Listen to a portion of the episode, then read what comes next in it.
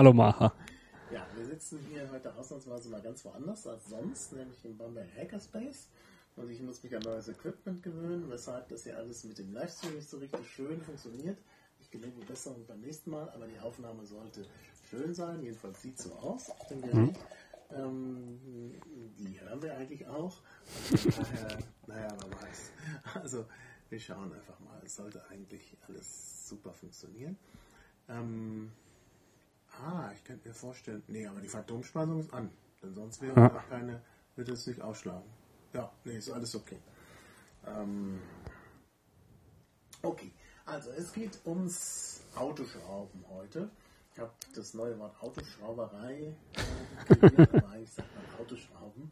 Ähm, ja, und Christian ist da ein Experte. Aber vielleicht stellst du dich mal kurz vor. Also vielleicht auch das mal unabhängig vom Autoschrauben und dann kommen wir auf deine Kompetenz beim Autoschrauben. Na gut, also äh, ich bin der Christian, wie gesagt, äh, ja, knapp Ende 30. Ja, äh, aktiv, also komme aus Bamberg, aktiv hier im Bamberger Hackerspace. Mhm. Und ja, was gibt es denn großartig? Ja, wir kennen uns ja hier bei ja. Bamberger Hackerspace. Und ja, äh, ja eigentlich sonst gar nicht so viel zu sagen. Aber ich habe ja sehr schnell schon festgestellt, dass du irgendwie ein Interesse am Autoschrauben hast. Ja. Und äh, ja, und dann sind wir irgendwie darauf gekommen, dass wir darüber auch mal podcasten könnten. Und so. machen wir es hiermit. Ja. Ja. Okay. Also, Autoschrauben, wie bist du dazu gekommen? Wie bin ich dazu gekommen? Eher durch, ja, aus Not eigentlich. Also was heißt aus, aus Not? Eher aus, ja, es, ähm, müssen wir weiter, weiter zurückgehen? Ja, durch, Gehen wir mal in deine Zeit zurück. Also ich komme eigentlich zu dem Hobby vollkommen unbelastet, also, vor, also ohne jegliche Vorbelastung, wie vielleicht manch, manch anderer. Hab mit 18 normal Führerschein gemacht, damals einen Kleinwagen bekommen, einen Renault Twingo, den zwei Jahre lang gefahren und innerhalb diesen zwei Jahren an diesem Auto eigentlich überhaupt nichts geschraubt. Auch vorher hatte ich eigentlich so, ich habe zwar auch Mofa gefahren, aber mit Schrauben und so hatte ich eigentlich nichts am Hut. Ich war zwar handwerklich, handwerklich äh, relativ begabt, äh, ja auch schon Elektronik passt da schon immer, aber so grobe Mechanik, wie es am Auto verlangt wird, hatte ich eigentlich vorher keine Erfahrung. Und dann irgendwann kam ich auf die äh, ja, äh, Schnapsidee, mir doch einen alten Mercedes-Bus zu kaufen, vornehmlich um damit auf Festivals zu fahren. Also der, der Bus war damals, okay, eigentlich gar nicht mal so alt, 13 Jahre, wurde auf Ebay gekauft, relativ günstig, mit einem Jahr Resttüv, fuhr auch Anfang nur relativ schnell, fingen natürlich dort die ersten WWchen an. Mhm. Und ja, da ich auch damals, ja, und damals, damals auch, also ich war damals relativ knapp bei Kasse, wie das halt so mit Anfang 20 ist. Und dann muss man sich halt anfangen, selbst zu behelfen. Ja, klar. Ja. Und dann hat man halt irgendwann mal angefangen, ich, ich, ich hatte dann damals, äh, einer der ersten größeren Schäden, die ich hatte, war ein Radlagerschaden, den habe ich aber noch, ja genau, den habe ich noch bei einem Bekannten in der Werkstatt machen lassen.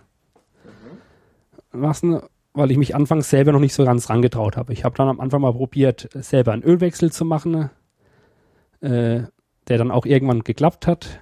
Also ich habe da ganz, ganz klein angefangen mit so einfachen, einfachen Sachen. Nur irgendwann wurden dann, also der, der Wagen war relativ anfällig und es war eigentlich ständig irgendwas mhm. kaputt. Und dementsprechend, ja, wuchsen da, wuchs dann meine, meine Schrauberkenntnisse quasi mit, dem Ans mit den Ansprüchen, mit den, mit den Schäden am Fahrzeug, von denen es einige gab. Ja, ja, kann ich mir vorstellen. Ja. Und man verweist es wieder auf die Phantomspannung und die kann ich jetzt nicht mehr umschalten, weil ich dafür das ganze Gerät ausschalten muss. Aber das, die Phantomspannung muss laufen, sonst hm. würde man das nicht hören. Gut. Ähm, ja. ja. Äh, was, was wollte ich äh, sagen? Ja. Äh, du hast ja dann, da kommen wir dann auch nochmal drauf, ja.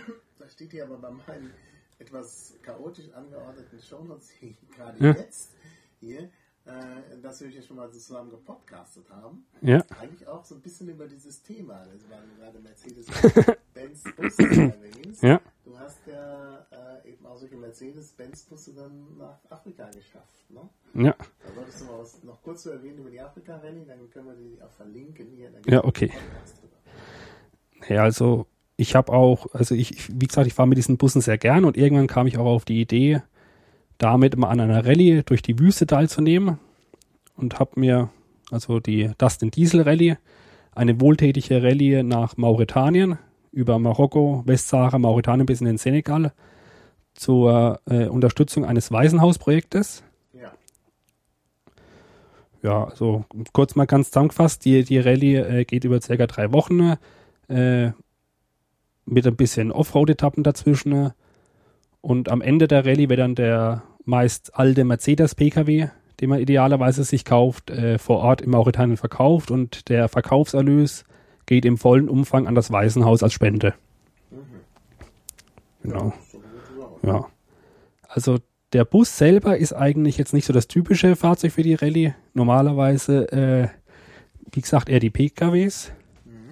Ws, aber da ich äh, zu dem Zeitpunkt, wo ich die Rallye teilgenommen habe, schon seit äh, gut sechs Jahren äh, so einen MB100-Bus als äh, ja, Alltagsfahrzeug, Privatfahrzeug gefahren hat, hatte, war es eigentlich für mich klar, wenn ich schon so eine Rallye fahre, dann mit diesem Bus, vor allem, weil ich einfach zu diesem Zeitpunkt mich technisch mit dem Fahrzeug perfekt auskannte und äh, quasi vor keiner Reparatur selbst zurückschreckte. Also MB100, Ja. MB ist sicherlich für Mercedes-Benz. Yep. Und 100? Die 100 steht für die 1-Tonnen-Klasse. Ah ja. Ja. ja. Das ist ein ziemlich schweres Ding. Ich bin ja öfter mit dem mitgefahren. Und was mir eben aufgefallen ist, ist, dass es einmal ein ziemlicher Kasten ist. Ja. Und das andere, ähm, also ich bin nicht nach Afrika mitgefahren, nur nach Forscher. GPN. Ähm, das andere Interessante ist ja, dass er sehr laut ist. Ne? Ja, er ist, er wird gern als laut interpretiert. Es ist, eine, finde ich, relative Ansichtssache. Naja, gut, man konnte sich nur schlecht unterhalten. Ja, äh, es ist halt ein Transporter aus den, 80, aus den späten 80er Jahren.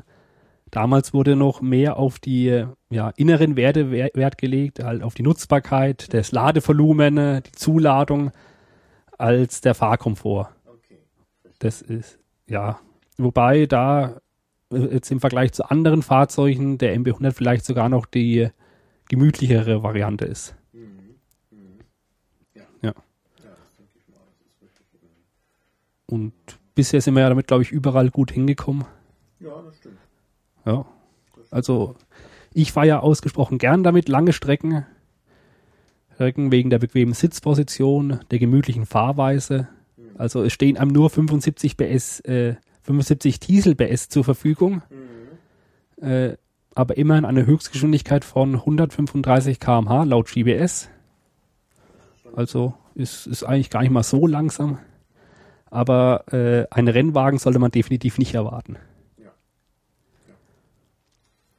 So, jetzt hat mir auch jemand schon den Link geschickt hier an Ah. den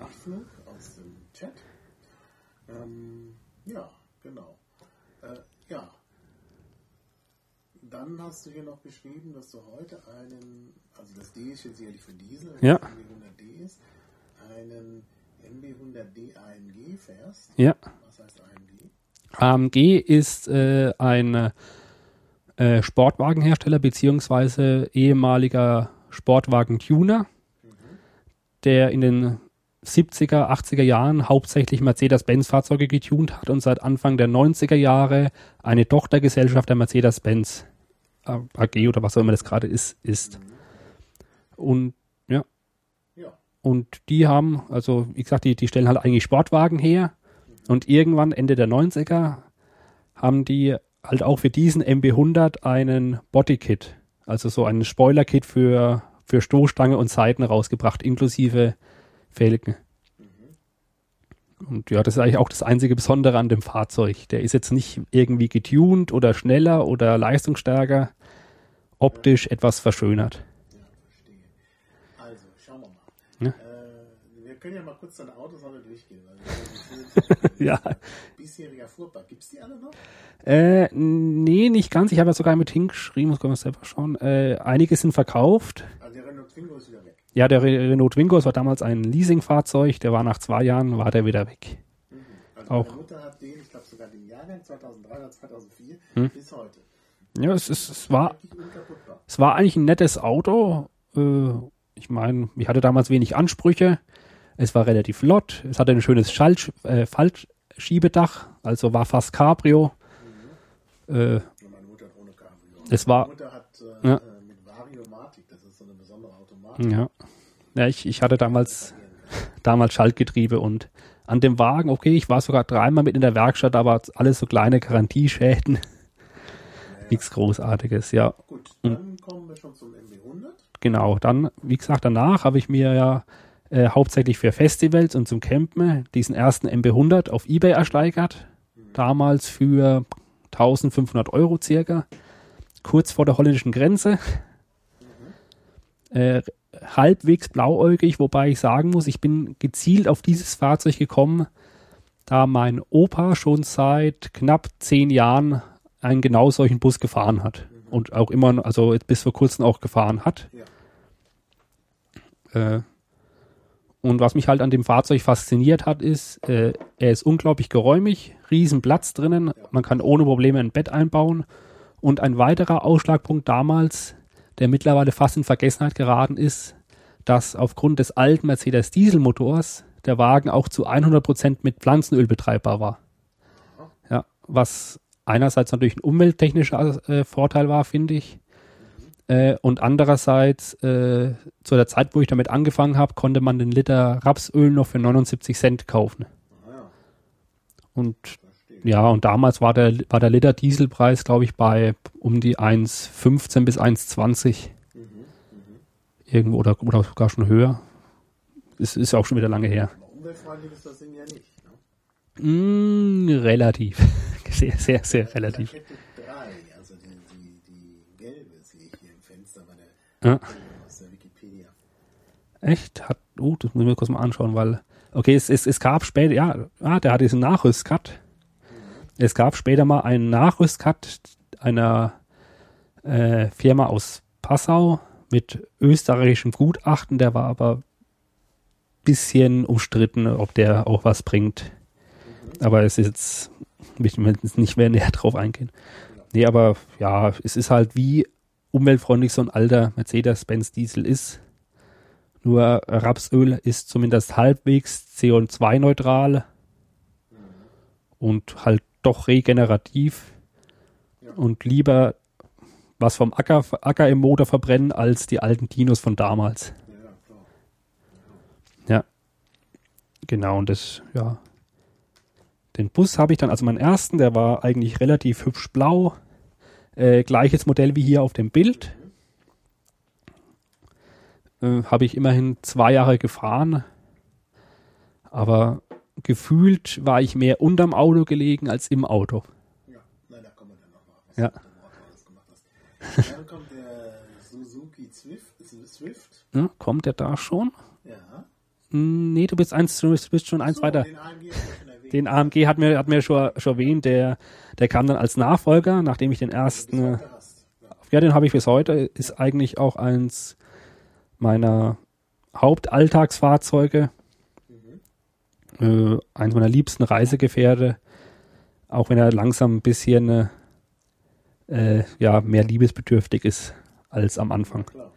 Den habe ich glücklicherweise zufällig zur damaligen Zeit über ein Forum bin ich da dran gekommen, weil es doch ein sehr seltenes Fahrzeug ist und der auch damals in einem sehr guten Zustand war. Aber wir können ja gleich mal weitergehen. Ja. Der dann interessant, der Suzuki Swift. Also Suzuki Swift kennt vielleicht jeder vom Hören, aber äh, hierbei handelt es sich um das Modell von 1989 äh, alt und eckig. Der ist eigentlich heute vollkommen ausgestorben, war damals schon. Und da bin ich auch nur noch mehr durch Zufall rangekommen. Äh, ich wollte mir mit meiner damaligen Freundin ein Auto kaufen, so als Winterauto, um den AMG mehr zu schonen. Und damit sie im Sommer auch ein Auto hat.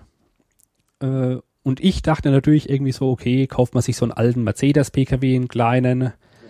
Äh, man muss, muss noch dazu sagen, ausschlaggebend war, sie durfte nur Automatik fahren. Und da dachte ich mir, okay, habe ich kein Problem mit. Die Mercedes gibt es auch massenweise mit Automatikgetriebe. Ja. Das ist ja beliebtes Rentnerauto, sage ich jetzt mal so böse. Ja, aber wie das so ist, die Dame spricht mit. Äh, kurz auf Autoscout gegangen, einem großen Auto, äh, so einer großen Autobörse. Dort das günstigste Automatikauto mit Resttüv im Umkreis von 200 Kilometern rausgesucht. Das war dieser Suzuki Swift in Erfurt für 250 Euro damals. Also echt billig. Der hatte ein Jahr Resttüv. Dann sind wir mal an einem Wochenende dahin gefahren, Auto angeguckt, einmal um den Hof gefahren. Haben wir gesagt, okay, nehmen wir mit, auf den Hof, auf den Anhänger geladen und mit. Weil ein Jahr TÜV für das Geld kann man nichts gegen sagen. Ja. Dachte ich mir, ja, okay, was willst du denn damit? Ist jetzt eigentlich nicht so meine Welt. Aber ich muss sagen, ich habe diesen kleinen Flitzer dann im Nachhinein doch sehr, sehr lieb gewonnen, was man dann auch später sieht, weil den habe ich bis heute noch und da kamen noch weitere dazu. Ja. Aber Erstaunlich. das, ja, nicht, wollen wir die Liste erstmal so durchgehen oder? Gehen wir. Gehen wir so durch, okay. Dann irgendwann, äh, das, der Suzuki Swift war dann auch drei Jahre im Einsatz und wurde dann, äh, dann von mir als Winterauto durch einen Mercedes-Benz 190e ersetzt. Das war der in den 80er Jahren als Baby-Benz bekannter Mercedes. Also damals die kleine Baureihe, die heutige C-Klasse Ah ja. äh, wo damals die, die Fachpresse noch, noch spekuliert hat, ob sich Mercedes überhaupt leisten kann, ein so kleines Auto zu bauen. Ja, ja. Also, ja, aber aus der heutigen Sicht, äh, mittlerweile gibt es ja noch unter der C-Klasse zwei weitere Klassen plus den Smart. Also irgendwie hat sich das verkauft. Was war auch ein sehr gutes Auto, damals ein Benziner. Den habe ich aber selber nur ein Jahr gefahren. Ja, und wie gesagt, war eigentlich nur ein Winterauto. Ja. Genau, und dann kam schon der, der in der Anschaffung kurz der erste MB100 für die erst für meine erste Rallye, die ich damals mit dem Tillmann gemacht habe, wo es ja auch den Podcast zu gibt. Und ja, genau. Und dann, dann geht schon, geht schon relativ, und dann und dann kommt es eigentlich relativ flott. Also die ersten Jahre waren noch langsam und dann kam die Autoanschaffung relativ flott. Ja. Dann. Dann, dann kam nämlich ein äh, relativ besonderes Auto, ein Mercedes-Benz 200D, also das die damalige E-Klasse. Eine Nummer größer als der 190er mit dem Diesel. Äh, begann, also das, das Fahrzeug ist auch bekannt als Wandertüne, weil es ungefähr genauso, ja, so ein Spitzname. Also der 200D ist ein extrem robustes Auto und auch die Baureihe 124, wo das Fahrzeug herausstammt, äh, gilt heutzutage unter Autoschraubern und auch in der Fachpresse als eigentlich eins der am besten je konstruierten BKWs überhaupt. Also auch wenn man sich heute mal im Straßenverkehr um, umguckt von diesem Typ, die sieht man als Alltagsauto noch äh, so häufig wie manchen, Neu, wie manchen Neuwagen. Und den, wo ich mir damals gekauft habe, den habe ich über einen Bekannten erworben, der hatte immerhin schon 1,2 Millionen Kilometer runter. Ja, was eigentlich doch selbst für, ein für, für so ein 124er doch schon eine enorme Laufleistung ist. Ja. Den, der, der ist dann später auch, also den habe ich erst als Winterauto gefahren und ist dann später mittlerweile auch nach Afrika gewandert. Wie es halt, ja, die Chance, dass bei mir ein Auto nach Afrika fährt, ist relativ hoch. Genau.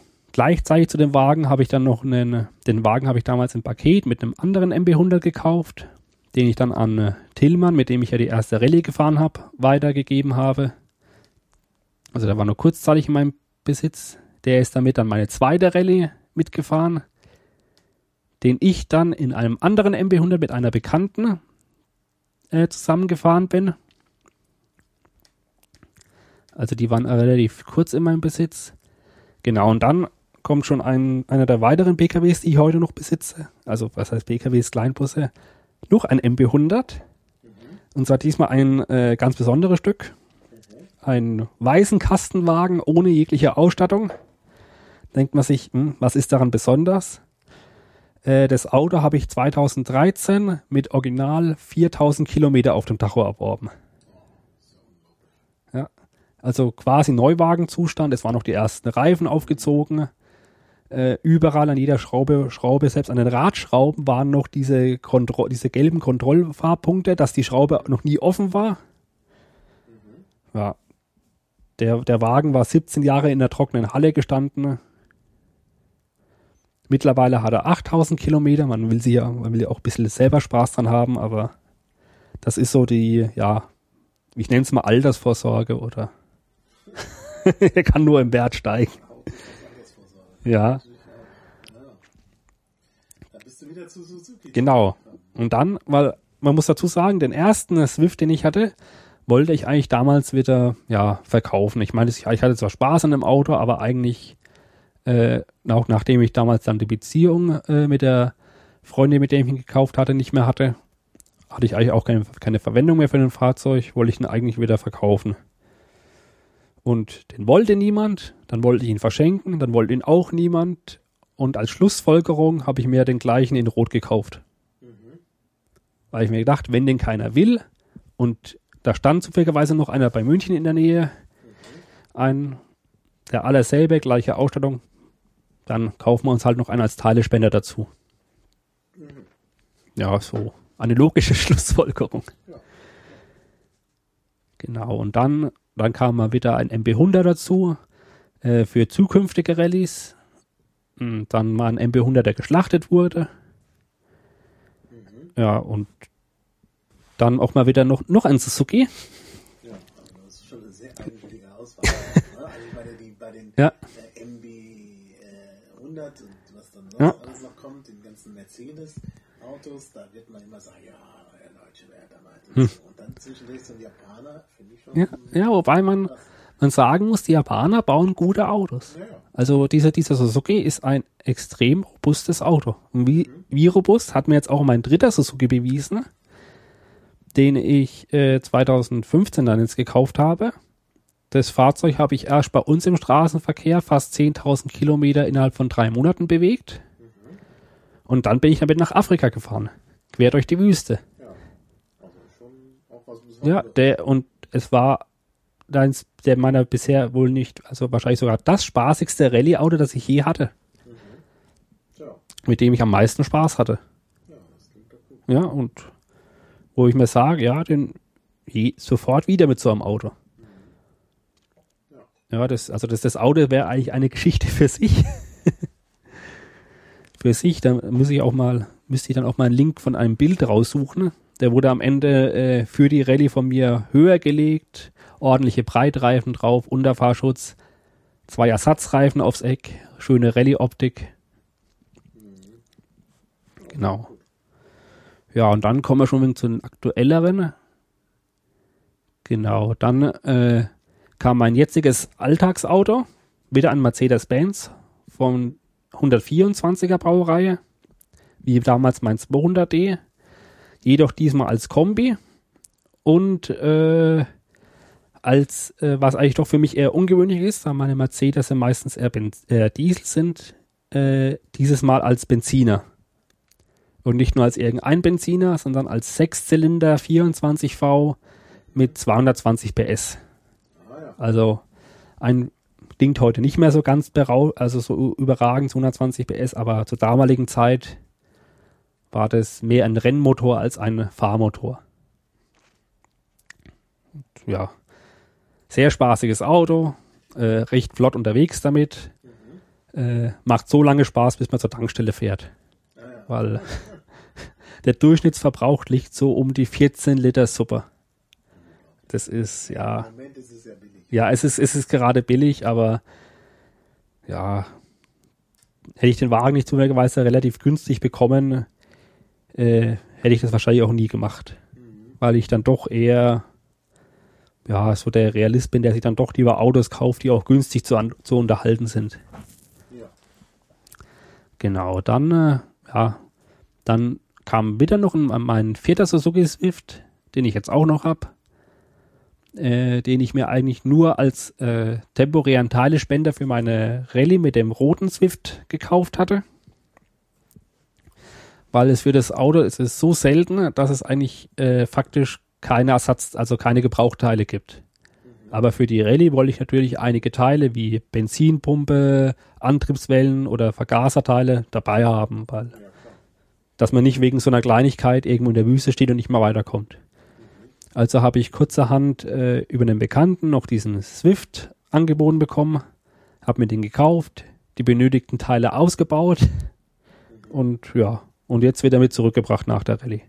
Ja, ja. Aber der soll eigentlich auch wieder irgendwann verkauft werden, aber ist, ist schwer, weil den will keiner. ja klar. Das ist, es ist leider, es, es ist ein Auto ohne jeglichen Kultstatus, es ist, es ist kein 1er Golf. Kann man auch in, in, in, Afrika loswerden? Eigentlich nicht. Eigentlich, Eigentlich kann man diese, diese Autos, also die will bei uns keiner und in, recht nicht in Afrika einer. Dass ich den Roden dort losgeworden bin, ist jetzt nur dem Umstand zu schulden, äh, dass der Händler, an dem wir die Fahrzeuge in Afrika verkaufen, äh, einen, also quasi einen Deal mit dem Betreiber der Rallye abgeschlossen hat, dass er alle Autos kaufen muss, die kommen. Ja, klar. Und sich nicht nur die paar guten rauspickt, sondern er muss alles. Sonst, sonst hätte es keinen, keinen, keinen Sinn. Nachflug mal im Chat, dass es Ja. wahrscheinlich deshalb so ein unbeliebtes Auto ist, weil es keine Teile gibt. Äh, nee, nee, also unbeliebt würde ich jetzt auch nicht gerade, ja, okay, unbeliebt ist vielleicht auch das falsche Wort. Er ist einfach aus dem, ja, ach so, äh, in Afrika, nee, in, ja, okay, Afrika ist automäßig eh nochmal ein ganz anderes Thema. Weil in Afrika sind äh, Autotypen ein sehr lokales Thema.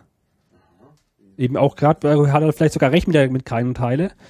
Weil in Afrika tut man sich, ha- hat sich das mittlerweile so abentwickelt, äh, entwickelt, äh, dass, dass sich die einzelnen Regionen, die einzelnen Länder und kleine Regionen in den Ländern auf einem bestimmten Typ abgesprochen haben.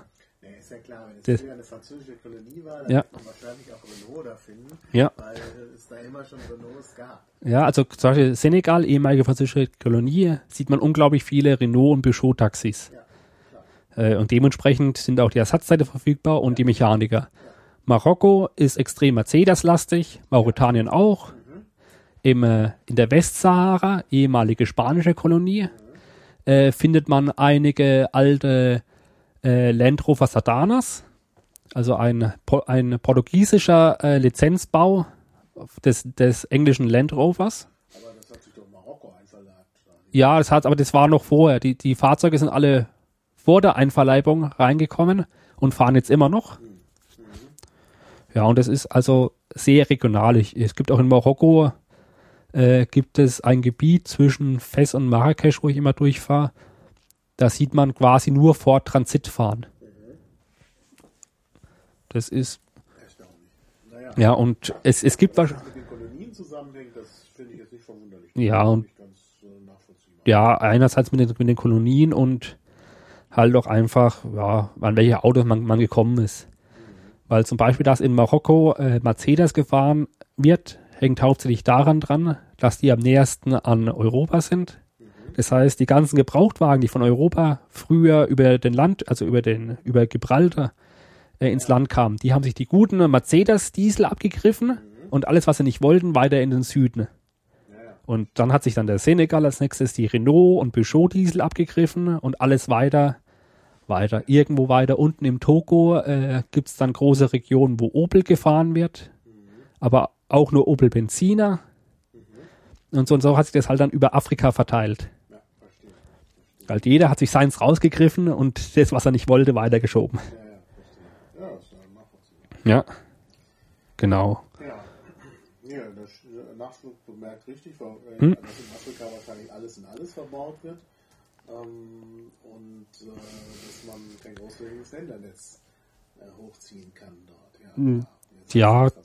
Das, ja, das sind halt die traditionellen Händler, die dann, wenn da immer schon ein Peugeot war, dann ist da eben noch ein ja, und das, Ja, ja, gut.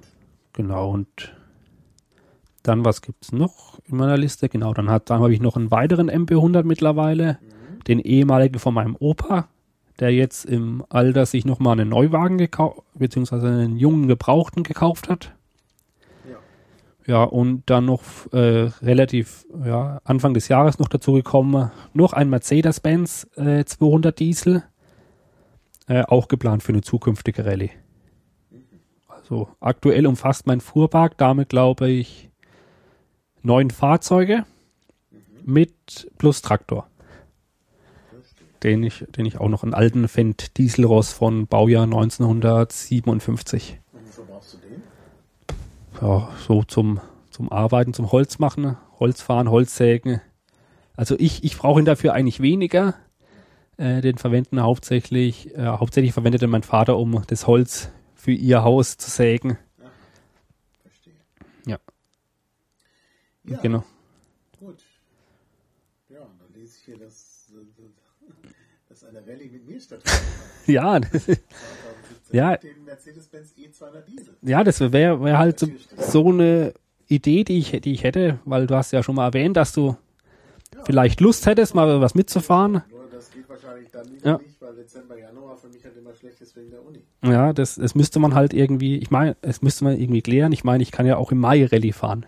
Für mich ist halt eben arbeitstechnisch Dezember, Januar immer besser, aber 2017 wäre zum Beispiel eine Möglichkeit, weil ich Ja. ein Forschungssemester habe. Das weiß ich ja, ich natürlich, muss ich natürlich irgendwie was äh, Ja.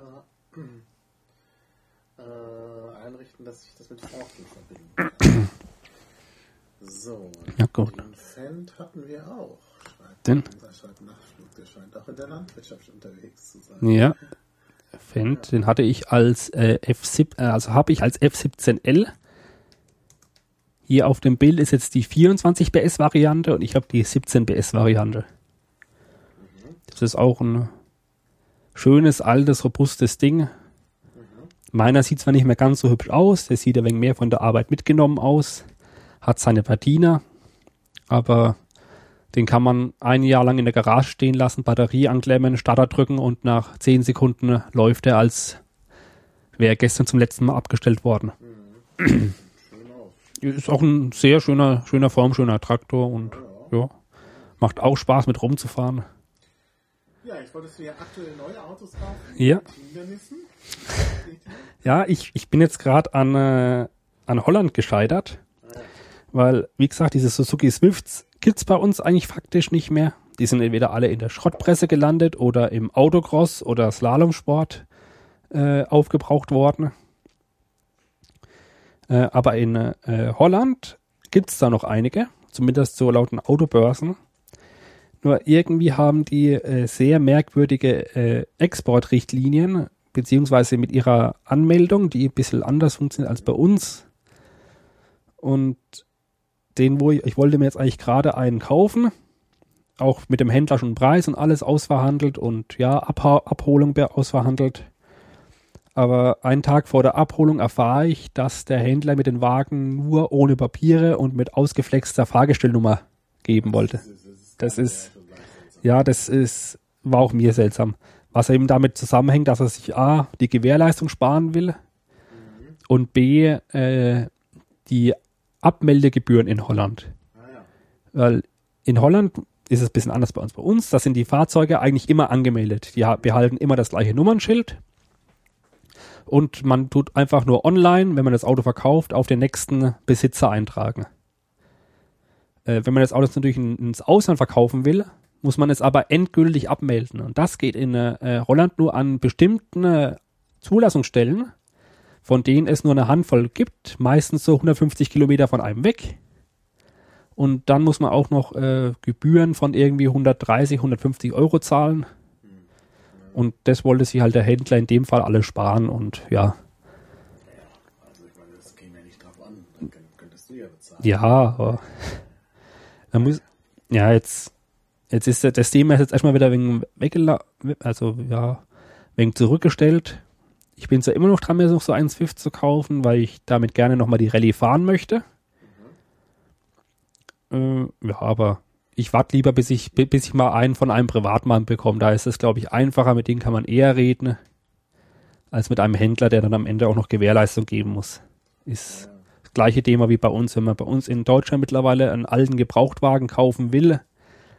Bei einem Händler kann man das eigentlich faktisch nur noch als, also nur noch mit Gewerbescheine äh, um halt diese Gewährleistung zu umgehen. Sonst muss der Händler ja mindestens ein Jahr Gebrauchtwagengarantie geben. Und bei einem Auto für 2, 3, 400 Euro geht es einfach kein Händler mehr ein, das Risiko. Ja, dann Ja. haben wir noch 126 Fiat 126p. Was willst du denn da? Polnischer Fiat. Ja. Für Polski.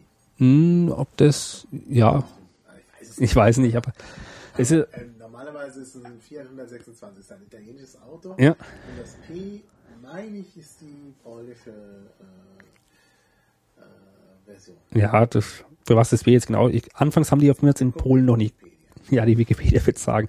Nee, das ist einfach äh, geplant als Spaßauto. Und ja, ich, äh, ich äh, verbinde frühe Kindheitserinnerungen mit einem solchen Fiat, weil meine Eltern mal, Aber das ist dann wahrscheinlich ein normaler Fiat und kein 126p. mh, nee. Äh, ist, jetzt, ist, jetzt, ist jetzt schwer zu sagen, weil äh, die meisten bei uns in Deutschland verkauften äh, Fiat 126 kamen aus dem polnischen Werk. Hier, Ja. ah, Wikipedia. Ich habe hier die Ja, äh, Enhanced-Version, nicht die Deprecated. Da hier, äh, the Fiat äh, 126 is a city car introduced in October 1932 at the Turin Auto Show. Ach, soll ja keine Wikipedia vorlesen. Aber ich sag nur so viel. Uh, some were produced in Bielski Biała, Poland, as the Polski Fiat 126p ja, okay, dann. bis 2000. Nee, also, wie gesagt, ich verbinde mit diesem Auto halt frühe Kindheitserinnerungen. Äh, fand es damals schon immer recht lustig und äh, ja, ein Bekannter von mir hat einen, ist auch sehr begeistert von dem Wagen.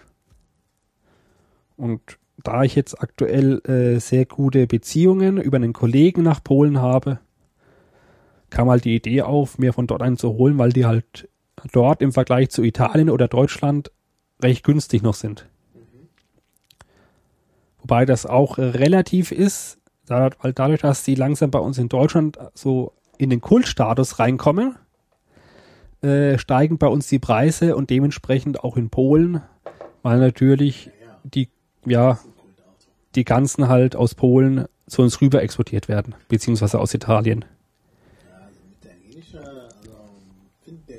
Ist laut Hm? den Bildern hier, er hat ja noch ein, der ist ja ein Tick schicker als der, als der Originale, der, der die erste Baureihe da, als der polnische Nachbar. Der, Pol, die, der polnische Nachbar auf den Bildern hier ist ein bisschen Hm? kleiner. Also in der Wikipedia, muss In- nicht. Das, ja, ei- eigentlich sind es im Endeffekt die gleichen Fahrzeuge. Okay. Ja, und da bin ich jetzt aktuell, Also muss ich gesagt. Maluch, äh, Maluch, ja, Maloch. Maluch,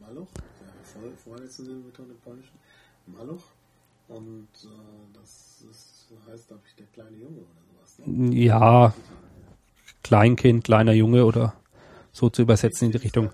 Ich. Der- Ja, der-.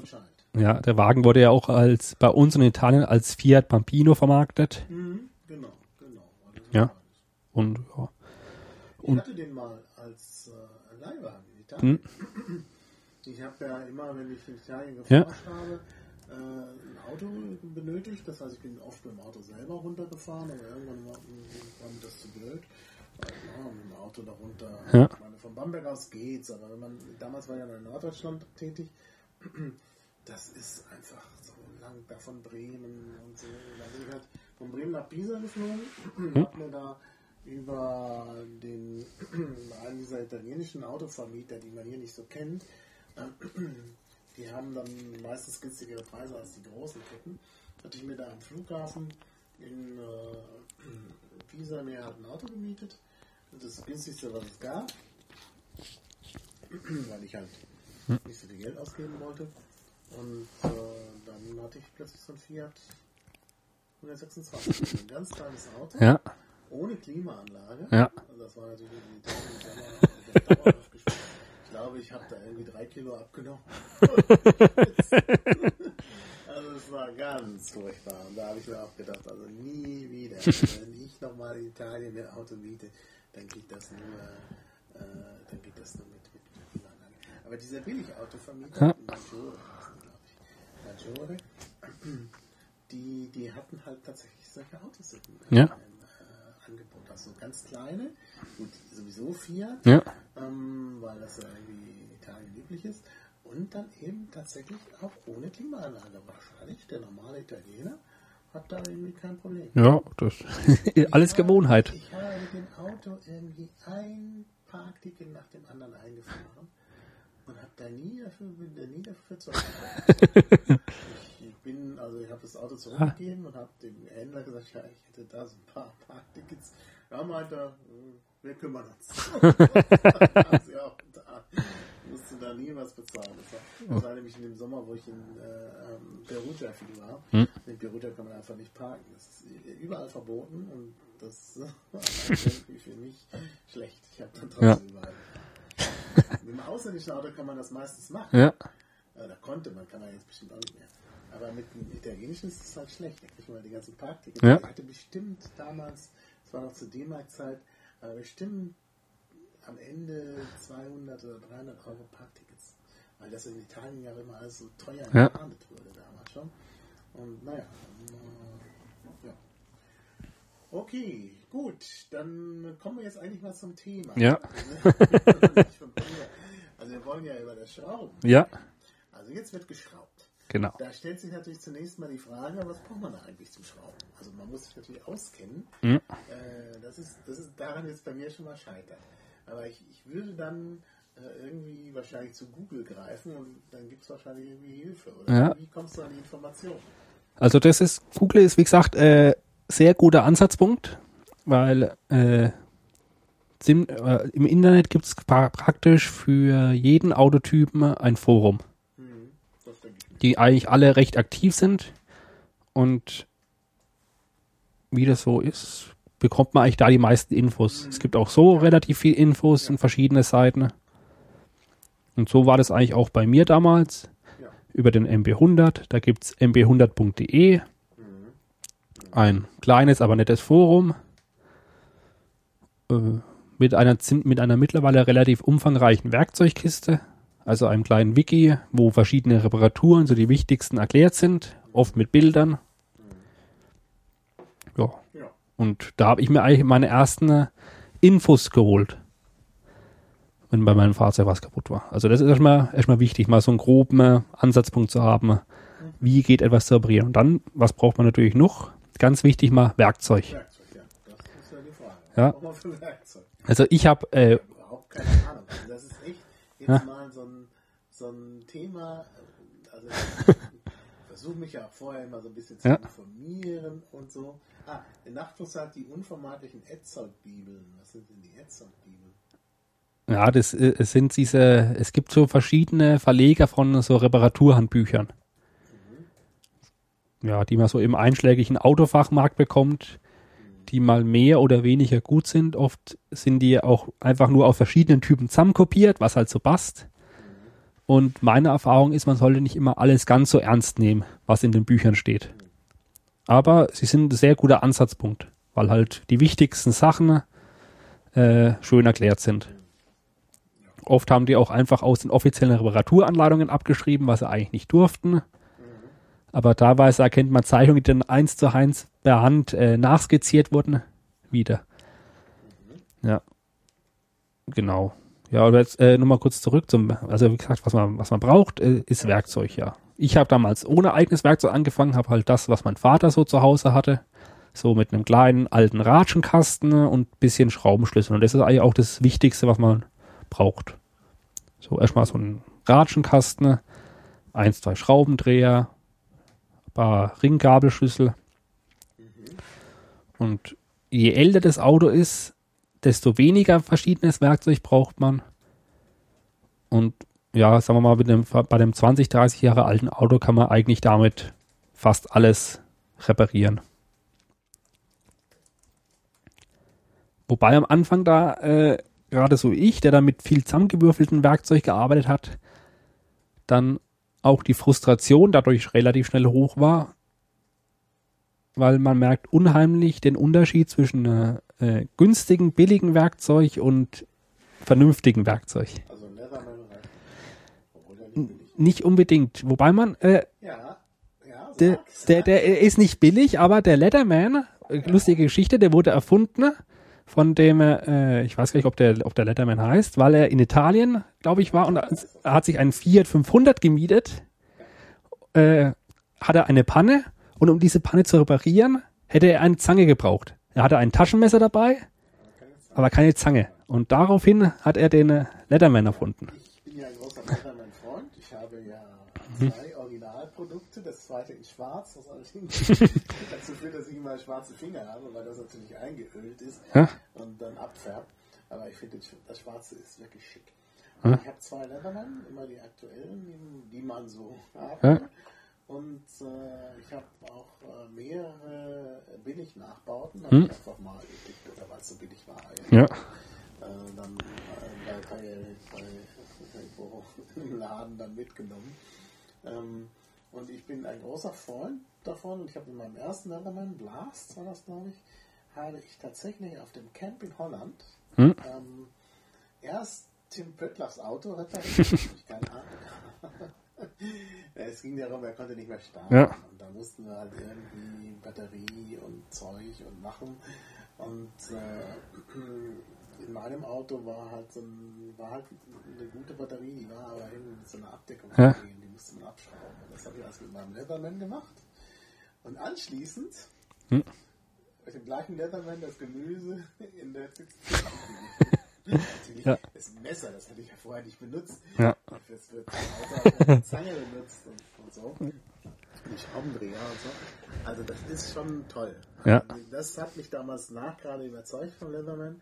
Und äh, ich bin sonst nicht so der, der Reparaturtyp, aber ich konnte sogar dann auch meine Mutter beeindrucken, wenn Ja. sie irgendwas hatte. Also ich, Moment, Leatherman raus. Und ist irgendwie alles dran, was man so braucht für kleinere Ja, Reparaturen. nee, für, für kleine Reparaturen ist der, ist der top. Also ich hatte, ich habe eigentlich auch, ja, ich, ich okay, ich mein, meinen letzten habe ich leider in Afrika verloren. Aber vorher immer wieder mal für kleine Reparaturen verwendet. Und dafür ist der eigentlich, eigentlich top. Aber wenn man, wie, wie gemeint, ernst gemeint schrauben will, kommt man mit dem Letterman leider nicht weit. Also spätestens, wenn man da mal so eine Schraube mit 17er Kopf hat, die festsetzt, wo man gut Kraft braucht, um die aufzubekommen, hm, ist da auch noch zu machen. Also äh, gerade wenn man alte Autos schraubt, äh, lernt man äh, doch, dass Maschinen nicht alles sind und doch der gute alte Hebel Ja, ja. meist die bessere Lösung ist. Ja. Genau. Ja, und also wie gesagt, damals mit meinem Werkzeug relativ klein angefangen und mir dann irgendwann mal einen halbwegs brauchbaren Ratschenkasten gekauft, um äh, die Frustration schon mal loszuwerden und dann halt nach und nach alles immer wieder dazu gekauft. Weil je, je mehr und besseres Werkzeug man hat, desto mehr macht dieses Hobby eigentlich auch Spaß. Mhm. Ja. Weil man Genau. plötzlich merkt, oh, mit dem, äh, mit dem guten Ringschlüssel äh, habe ich die Schraube nicht gleich rund gedreht, sondern sie aufbekommen oder äh, die gute Ratsche ist mir nicht gleich kaputt gegangen, als ich ein langes Rohr aufgesteckt habe. Ja. Ja. Weil die auf Nachtflughafen sei, sei gebrannt, also die Billigimitate, das bezog sich glaube ich auf den Leatherman, das ist schon richtig. Hm. Ja. Deshalb, also ich schwöre auf die Originalwerkzeuge, das ist richtig auch.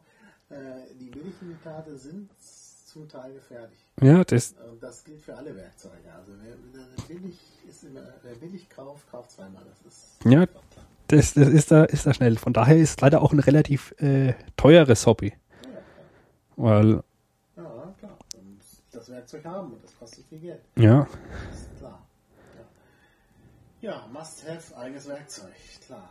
Was Ganz wichtig. Äh, äh, also das mit dem Ratschenkasten muss man aber erklären. Das war ein Ratschenkasten, nichts. ein, äh, oh, das, der, ich glaube, der Office, Das sind, glaube ich, die Dinger, die man so, ja, man so die, die ratschen, wenn man, in die richtige Richtung kommt. Und, äh, ein Drücken und der andere üben sie dann die. Ja, eigentlich, eigentlich sind das äh, der Ratschenkasten ein Steckschlüsselkasten mit Ratsche. Steckschlüssel sind ja diese Nüsse mit den Vierkant auf der einen Seite zum Aufstecken, wo man dann die äh, Ratsche, Ja, die Aufstecken. Richtung durch. also die, die Ratsche ist halt praktisch, weil man halt äh, immer wieder vor und zurück kann, ohne jedes Mal wie mit einem Ringschlüssel umzusetzen. Verstehe. Ja. Und da gibt es auch äh, große Unterschiede. Da gibt es ganze Kästen, äh, teilweise im Discounter für 40, 50 Euro. Bis in, äh, also da kann man sich nach oben hin verlieren. preislich. Ringschlüsselsatz, was ist das? Der, also ja, Schraubenschlüssel, Auf der einen Seite sind das Ringe. ja, ja je nachdem. Es, es gibt ja äh, den, den, den, die Ringschlüssel, die gekröpften, es gibt dann die Gabelschlüssel mit Ringschlüssel und eine sehr schöne Erfindung ist äh, der Ringschlüssel mit eingebauter Ratsche. Ein Ringratschenschlüssel. Genau. Ringschlüssel, Ja. äh, Ratschen, Ringschlüssel, nee, nicht Ring, Ratschen, Ratschen, Ringschlüssel. Ratschen-Ringschlüssel? Okay. Das ist eine der durchaus schönsten Erfindungen der letzten Jahre. Also die gab es wahrscheinlich sogar schon länger, aber sie sind mittlerweile erschwinglich und gut. Da habe ich mir auch relativ am Anfang einen sehr guten Satz von Gedore gekauft. Äh, und der ist bis heute noch top und damit macht halt echt Arbeiten Spaß. Plötzlich wenn man nicht mehr immer umsetzen muss, man kommt damit überall gut hin, an jede noch so kleinen, an noch, noch so versteckte Schraube, Was hast du alles dabei in Afrika? ein, ein Großteil. Also ich äh, fahre je nach äh, Fahrzeug mit unterschiedlich äh, großer Werkzeugausrüstung. Wenn ich mit einem MB100 zum Beispiel unterwegs bin, habe ich quasi meine halbe Werkstatt dabei. Meinen eigenen Ringratschen, äh, meinen eigenen, also meinen Ringratschenschlüssel, meinen Ratschenkasten, äh, ja, Ratschen-Ringschlüssel. Wie halt immer. Ah, das ist schon, schon glaube ich, so rum. Nicht Ja. Ratschen. Dass der Ringschlüssel ja der Begriff ist und der hat noch die Ratschen. Ah, ja. Ja, und Ja, da, aber zum Beispiel bei dem, bei dem Suzuki bin ich, äh, ja, mit einer Zange, paar Schraubendrehern und einem alten Satz äh, äh, Ringschlüssel losgefahren. Das ist je nachdem auch, wie viel Platz ich einfach habe. Ja, klar. Da gibt's verschiedenstes. Gut, Genau. dann haben wir das Must-Have Ja. abgehakt. Jetzt kommt das Nice-to-Have. Ja, nice, Dave. Braucht man denn sonst Ich meine natürlich, also der Luxus, ich meine, der, der meist, die meisten Hobbyschrauber schrauben meistens bei sich zu Hause in der Garage oder im Hof. Oder auch äh, die, wo in der Stadt wohnen, dann teilweise am, am, also einfach auf der Straße. Kann man machen, ist relativ unkomfortabel. Vor, allein, man muss das Auto immer wieder aufbocken, wenn man an verschiedenen Seiten arbeiten muss. Man muss sich drunter legen. Äh, man ist wetterabhängig. Ja. Ja, also ich, ich in für meinen Fall habe zum Glück eine Scheune. Also wenn man, wenn man, also eigentlich alle, die dieses Hobby ernst zu nehmen betreiben, haben irgendwie eine kleine Halle, irgendeine Art von Werkstatt, eine Scheune, um einfach im Trockenen wetterunabhängig schrauben zu können. Nachtflug empfiehlt Mietwerkstätten. Ja, ja, das ist natürlich noch die nächste Alternative. Ja, Ja. machst du es. Mietwerkstätten leider meistens nur in den größeren Städten. Also wenn man auf dem Land wohnt, hat man da eher weniger Zugriff drauf, darf. Ja, dafür kann man sich hier gut in Scheunen einmieten. Oder man hat eine in der Familie, die man nutzen kann. Das ist, Ja, jetzt ist das natürlich mit dem Kriegen unter dem Auto so ein bisschen blöd. Ja, haben das ist- ja, das ist so dieses, also das ist meist dann so die Anschaffung, wo das von dem, ich schraube ab und zu mal am Auto zu, ich bin hobbymäßiger Auto, also richtig.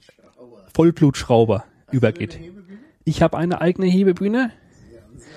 Die Anschaffung habe ich mir vor, wann war es, vor vier Jahren oder so gegönnt. Die sind gar nicht mal so teuer. Also ich habe jetzt eine relativ, also eine relativ professionelle von einem italienischen Hersteller. Die hat äh, freie Hauslieferung ohne Steuer 2300 gekostet. Guck mal bei Amazon. Ja. also ganz komische Vorschläge, wenn ich jetzt Hebebühne suche. Ja. nee, aber die gibt's in sämtlich, also es, es gibt günstige Hebebühnen ab 1000 Euro aus China mit äh, zweifelhaftem Ruf. Es gibt auch, 429 Euro. Ja. ja, es gibt auch immer wieder äh, gebrauchte Hebebühnen, was eigentlich die meisten ernehmen. Geht sogar bei 86,50 Euro schon los. Ja, ja nee, es, es gibt, wie gesagt, Hebe, Hebebühnen gibt's in den verschiedensten Größen, Ausführungen. Es gibt zwei Säulenhebebühnen, die miteinander verbunden sind, freistehende, äh, Auffahrrampen. Ja. 159 Euro schon.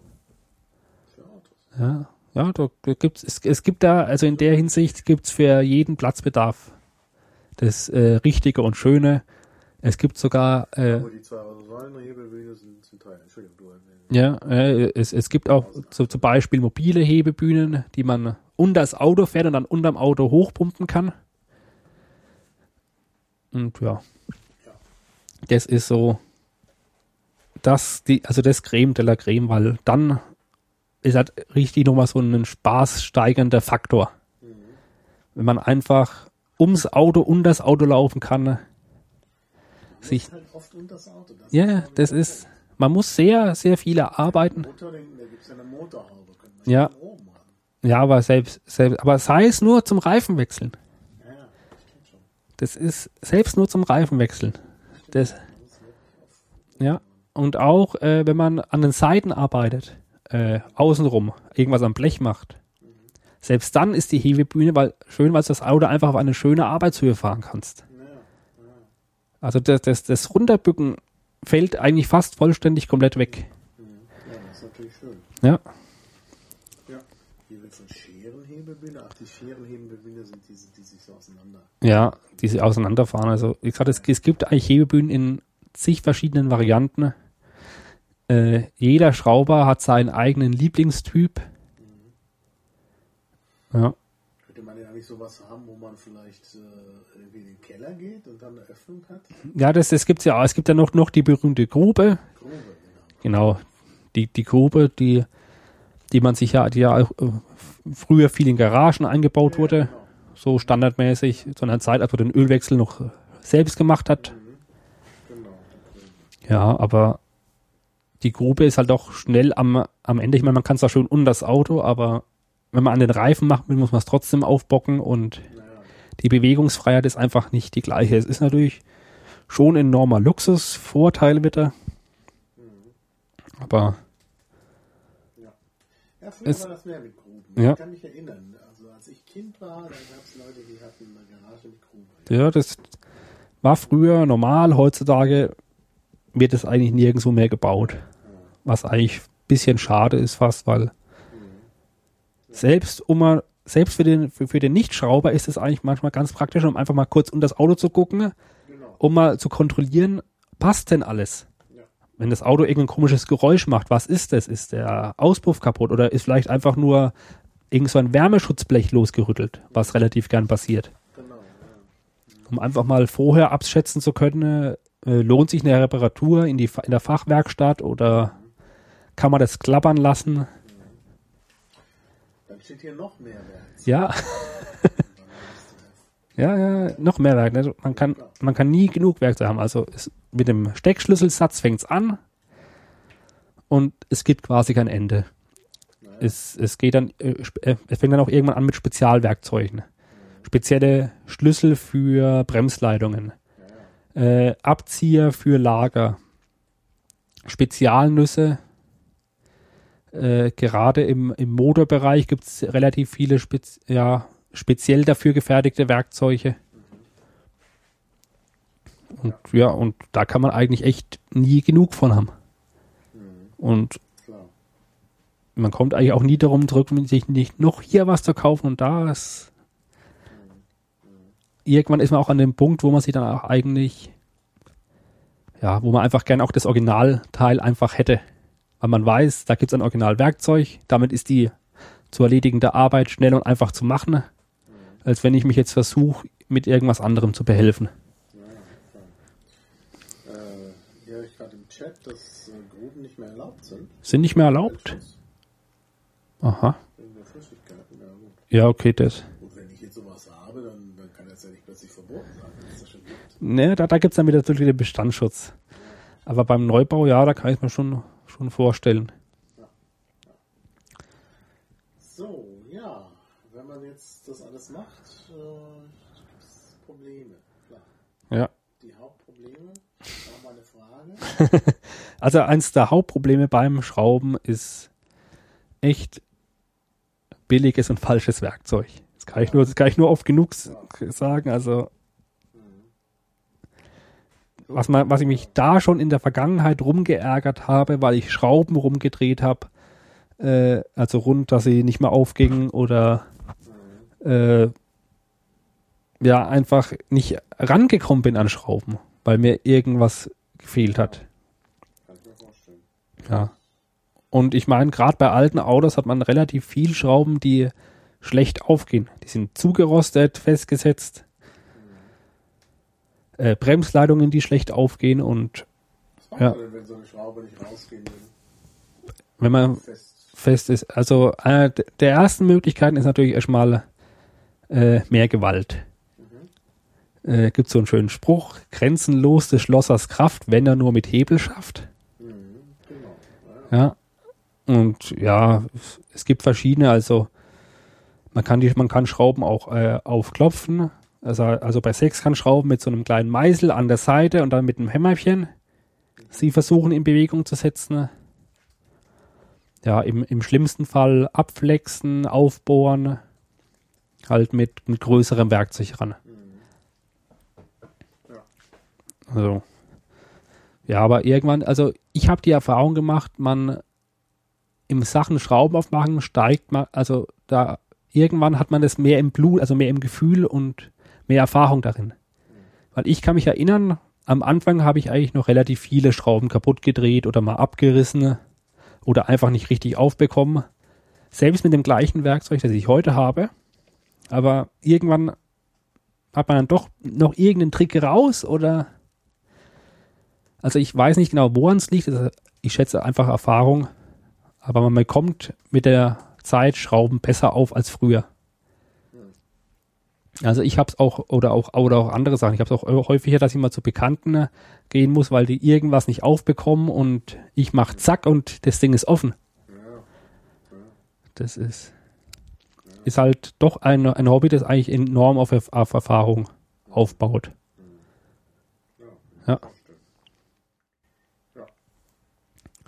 Genau. Ja. Dann, ja, äh, was wir vielleicht kurz zum Problem halt sagen könnte, ist, äh, was ich jetzt eigentlich hier noch gar nicht, noch gar nicht geschrieben habe, wo aber an die Foren wieder helfen, ist natürlich dann äh, erstmal das Wissen, das, also das Wissen, wie es geht. Weil oft gibt es dann noch irgendeinen Kniff oder irgendeinen Tipp, Ja. der einem da geholfen wird. Klar. Ja, äh, dann, schon, dann ist natürlich die Frage, was macht besonders viel Spaß? Also mir persönlich, äh, jetzt mal unabhängig vom, vom Schrauben, macht eigentlich das Auto kaufen sehr, also die Neuanschaffungen sehr viel Spaß. Das ist genau das, Ja. was mich am meisten abschrecken muss.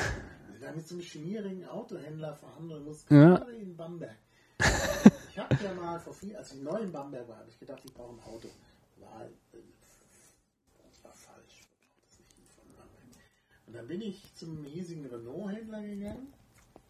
Und hatte die ganze Zeit den Eindruck, dass ich überfordert werde. Und das Verhandeln endete irgendwie, ich hatte ja einen alten Renault, wollte halt einen neuen Renault, wollte, dass da halt den Zahn umgegangen wird. Und das Verhandeln endete nach wirklich langem Hin und Her bei 1400 Euro. Weiter wollte er nicht runter, was sag ich, 1400, 14.000 Ja. 14.000 Euro für den Neuwagen bei Zahlungnahme des alten. Hm. Also das war der günstigste Preis, den ich erringen konnte, 14.000 Euro. Und das erschien mir zu viel. Und dann habe ich das gleiche nochmal in Berlin versucht, beim Autohändler, und bin runtergekommen für das gleiche Auto. Hm. Das gleiche Auto, roter Renault Megane. Das ist damals dieser mit dem dicken Hintern, der Hm. relativ neu war, 2003 war das. Ähm, äh, in äh, Bamberg 1400 Euro bei Zahlungnahme des alten Autos. Ähm, und in Berlin das gleiche Auto. Schon zugelassen. Also dieses Sonderangebot mit diesem sogenannten Jahreswagen, der war also, also schon zugelassen. Äh, 1200 Euro. 12.000. Äh, zwei- Ja. 12.000 Euro. Für 14 Ja. Euro 12.000 Euro. 2000 Euro, was für mich natürlich damals viel Geld war, jetzt auch noch, aber damals Ja. war es halt noch mehr Geld für mich, ähm, gespart. Ja, Nur weil ich an einem anderen Ort verhandelt habe. Und das fand ich schon seltsam. Und wie gesagt, ich habe mich da gar nicht wohl gefühlt. Das war das letzte Auto, was ich gekauft habe. Ich, das 2003, wie Mhm. gesagt. Das habe ich jetzt äh, inzwischen abgegeben, also verliehen an jemanden dauerhaft. Ja. Ähm, weil ich sie jetzt noch nicht mehr verkauft kriege. Das ist, da ist die, die, die Zeit abgelaufen. Und äh, ich brauche es halt nicht mehr. Ja. Ich glaube, das nächste Auto, das ich kaufe, ist ein Elektroauto. Da kommen wir gleich. Ja, da kommen wir, kommen wir gleich noch zu. Okay. Nee, also, okay, ich. Aber Autos kaufen, also für Ja. mich ist kein Spaß. Nee, da, da gebe ich dir aber recht. Bei Händler Autos kaufen äh, ist nicht so das, was mir auch Spaß macht. Ich muss das für die Firma ab und zu mal machen, ne? Firmenfahrzeuge neu anschaffen. Aber für mich privat, also auch die eigentlich als, als Hobbyschrauber kauft man fast alle seiner Fahrzeuge von privat. Mhm. Weil gerade wenn man an älteren Autos schraubt, hat man das Problem, die bekommst du über Händler einfach nicht mehr. Mhm. Und wenn dann nur zu horrenden Preisen wegen dieser Gewährleistungssache. Ja. Ja, und bei mir ist eigentlich dann auch das, ich bin da gar nicht mehr so der große Verhandler. Ich äh, suche mir meine Fahrzeuge meist vorher recht bewusst raus. Und ja, beziehungsweise ich kaufe auch viel über, viel über Bekannte, über Foren. Und dann hat man eigentlich dieses mit diesen Feilschen und Handeln eh nicht mehr so enorm. Das sind dann meistens die Preise, die schon von vornherein aufgerufen werden, realistische Preise. Ja, und Also wenn ich mir nochmal wirklich wieder erwarten, Hm? vor Einführung der Elektroautos ein neues Auto kaufe, dann äh, wende ich mich an dich. Ja. Gerne machen, ja. Genau, und äh, ja, nee, und warum eigentlich äh, Autos kaufen? Weil es ist einfach dann wieder was Neues, wieder eine Abwechslung, die man hat. Einfach wieder mal an, an einem neuen Auto zu schrauben. Ich meine, ich schraube gerne an meinen MB100s, aber ich kenne da jede Schraube. Könntest du mich nachts um drei aufwecken und könntest sagen, ich habe hier und da eine Banne mit meinem MB100, komm mit, ich komme mit und repariere dir das. Ohne Probleme. Du kannst mir dann eine Frage stellen, wie das funktioniert. Ich, Okay, dann muss ich wahrscheinlich ja, also da bin ich echt fit und gerade wenn ich mir mal andere Autotypen kaufe, ist es halt dann doch immer wieder eine neue Erfahrung. Jetzt zum Beispiel jetzt vor, vor kurzem dieser, dieser Sechszylinder Mercedes, einfach mal an so einem Auto etwas zu machen mit, mit einem Benziner, wo ich noch nichts vorher am, großartig am Hut hatte. Oder auch gerade der Schrauben an dem Swift, wo dann, dann eigentlich auch gerade, wenn man so Mercedes-Schrauben gewohnt ist, wo alles eck- überdimensioniert ist, jede Schraube drei Nummern größer, als es sein musste. Und bei dem Swift, bei diesem Japaner, ist alles so, wie es gerade sein muss. Also Ja. dann, und das ist ganz andere Erfahrung und macht, macht schon, Also im Grunde kann ich mir das schon gut vorstellen. Also ich fahre zwar ungern Auto, aber wenn ich so sehe, wie du dann zur GPN fährst, äh, da mit deinem Auto Ja. und dann, dann hast du da deine Matratze drin, kein Hassel mit irgendwelchen einfach da. Und das ist einfach, also das stelle ich mir auch gut vor, Ja. wenn man nicht Auto fahren müsste. das ist halt, ja. ja okay, da, da habe ich den Vorteil, mir macht halt Autofahren an sich viel Spaß. Also das das ist auch. Ich habe früher, Ja. weiß ich nicht, viele, äh, also viele Kilometer abgerissen, da einmal um die Erde im Jahr und solche Sachen, äh, weil ich wirklich gerne Auto gefahren bin. Aber mit Ja. zunehmendem Alter, als äh, da im Stau stehst, ist es auch schlimmer geworden. ja, Du stehst im Stau, du hast, äh, äh, du, du, du bist, es, es regnet in Strömen, du stehst auf der Hm. Autobahn im Stau, kommst nicht weiter, kannst nur das Lenkrad beißen und so. Also es ist irgendwie total Ja. frustrierend. Ja. Du kannst nichts anderes machen, im Stau kannst du nichts anderes machen. Also das ist irgendwie nervig. Das, das ist immer, wenn schönes Wetter ist und so, Ja. und du drauf losfährst, klar, wenn alles frei ist, dann macht das Spaß. Aber, aber meistens ist Ja. es doch anders. Ja, die ganzen Irren um dich herum, hast du auch sonst um dich herum, aber auf der Autobahn und so haben die alle irgendwie tonnenschwere Fahrzeuge, ja, mit, die sie als Waffen. Manche tun das. ja, Also das ist irgendwie auch unangenehm. Weißt du, sonst ist halt mit den Irren ist das nicht so schlimm, nicht so gefährlich. Aber auf der Autobahn sitzen, ja, das ist, das ist halt das Problem. Ja. Also, ja. ja, wobei, das ist, ist glaube ich auch gerade bei, bei uns mittlerweile in Deutschland ein Problem geworden. Weil wir halt, wir haben ein relativ großes Straßennetz, das ist aber, das aber trotzdem extrem ausgelastet ist. Ja, ja, genau. Also wir haben sehr viele Straßen, die überlastet sind. Ja, überlastete Straßen. Der, das Ausbauen kommt nicht so hinterher, wie es sein müsste. Und ja, das, ist es eben. Ja. Das ist diese kaputte Infrastruktur. Als ich halt, äh, jetzt rede ich Hm? ganz anders. Als ich halt eben 1981 den Führerschein hatte, da war das alles nicht so schlimm. Da konnte, ja, da gab es noch nicht die schwarze Null, genau. Da konnte man, da waren die Straßen leer, da konnte man richtig Spaß haben. Ja. Ich hatte halt zunächst einen alten VW Käfer, das hat schon Spaß gemacht. Der ist dann irgendwann, hat dann irgendwann den Geist aufgegeben. Dann äh, hatte ich einen Ford Fiesta und so. Das, äh, ja, das war eigentlich alles super.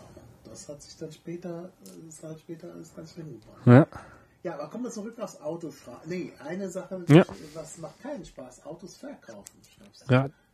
Das ist jetzt für mich, also es wäre auch mehr eher so eine persönliche Sache, aber bei mir, Das verkaufen. ja, das ist wieder ein anderes Auto verkaufen. Aber ich verkaufe bei uns relativ ungern Autos, weil ich bin, glaube ich, ein guter Verhandler in der Sache. Ich bin da auch einfach, äh, als Autoverkäufer muss man auch ein bisschen gewissenlos sein. Sonst bekommt man eigentlich kein Auto zu einem vernünftigen Preis verkauft. Und ich bin da zu ehrlich, äh, erzähle lieber jeden Mangel. Und ja, ich, ich trenne mich eigentlich dann auch wieder von Autos relativ ungern, weil man könnte es ja doch irgendwie noch gebrauchen. Ja, das geht mir auch so. Ich Ja. ich habe ja mein altes Auto, äh, mein, mein, das ist ja Bau, Baujahr 2003, das ist bei der Orly-Charakter. äh, ich habe es halt nicht verkauft. Ich Ja. dachte, könnte es irgendwann noch mal brauchen. Ja, Und es, dann habe ich halt jemanden vom CCC, der sagte, ja, ich brauche ein Auto. Äh, Und dann habe ich ihm gesagt, nimm meins. Ich leihe dir das auf eine bestimmte Zeit, du trägst die laufenden Kosten. Und wenn ich es mal brauche, dann frage ich dich. Und dann habe ich es kaum gebraucht. Ja. Ein Jahr vielleicht. Und das ist halt, zeigt halt, dass es eigentlich, dass ich eigentlich wirklich keins brauche. ja, Äh, Oder sonst in Bamberg, als ich mal eins brauchte, da habe ich gedacht, oh, jetzt teste ich mal hier ähm, Flinkster, was ich ja durch die Bahncard 100, da habe ich da ja Zugriff Hm. drauf. Ja, und dann hast du irgendwie gesagt, ja, ich hab doch ein Auto. Und dann, äh, ja, dann hast du mich gefahren. ja. ja, Nee, da, ich bin da ein bisschen vielleicht zu emotional zum Autoverkaufen. Und äh, wie gesagt, in Afrika, ich fahre ich fahr ja eins bis zweimal im Jahr mittlerweile nach Afrika, um dort Autos zu verkaufen. Aber da ist dieser vororganisierte Autoverkauf mehr ein Event. Das ist, ich meine, wenn man da so 20 Autos auf einmal verkauft, so diese ganze Gruppe um diesen äh, Maro marotanischen Autohändler rumstehen und mit dem und auf den einen rede und mit dem verhandeln und man dann um jeden Euro feilscht, das, das hat schon was Besonderes. Das, ja. ja. Wobei ich da auch mittlerweile nicht mehr ganz so, so hartnäckig geworden bin wie früher. Ich meine, ich, ich kenne den Autohändler mittlerweile. Man, man grüßt dich mittlerweile freundlich und äh, ich weiß, dass er mit den anderen Teilnehmern, die noch nicht so oft dabei war, dann mit denen mehr Ärger hat und dann schneller mal nach dem Aspirin fragt, weil die so hartnäckig sind und nicht auf seinen Preis runter wollen. Und da denke ich mir, okay, mach mir die Sache schnell in fünf Minuten. Weil er besser durchziehen kann. Nee, auch nicht. Vor allem jetzt ein, ja, also dieser Basarkultur gehört das Handeln ja, dazu. es, es, es gehört Da dazu. muss man auch äh, hart verhandeln. Da kannst du nicht einfach sagen, ja, ist mir jetzt egal. Na gut, dann mag der dich natürlich, klar. Ja. Ist da was geschenkt und so, aber äh, wenn, wenn, wenn der schon so nett ist, dann weißt du schon, ah, Ja. eh- Nee, ich, ich bin da, bin da auch vorsichtig. Also ich habe eigentlich bisher äh, kein Fahrzeug weit unter dem Preis verkauft, wo ich verkaufen wollte.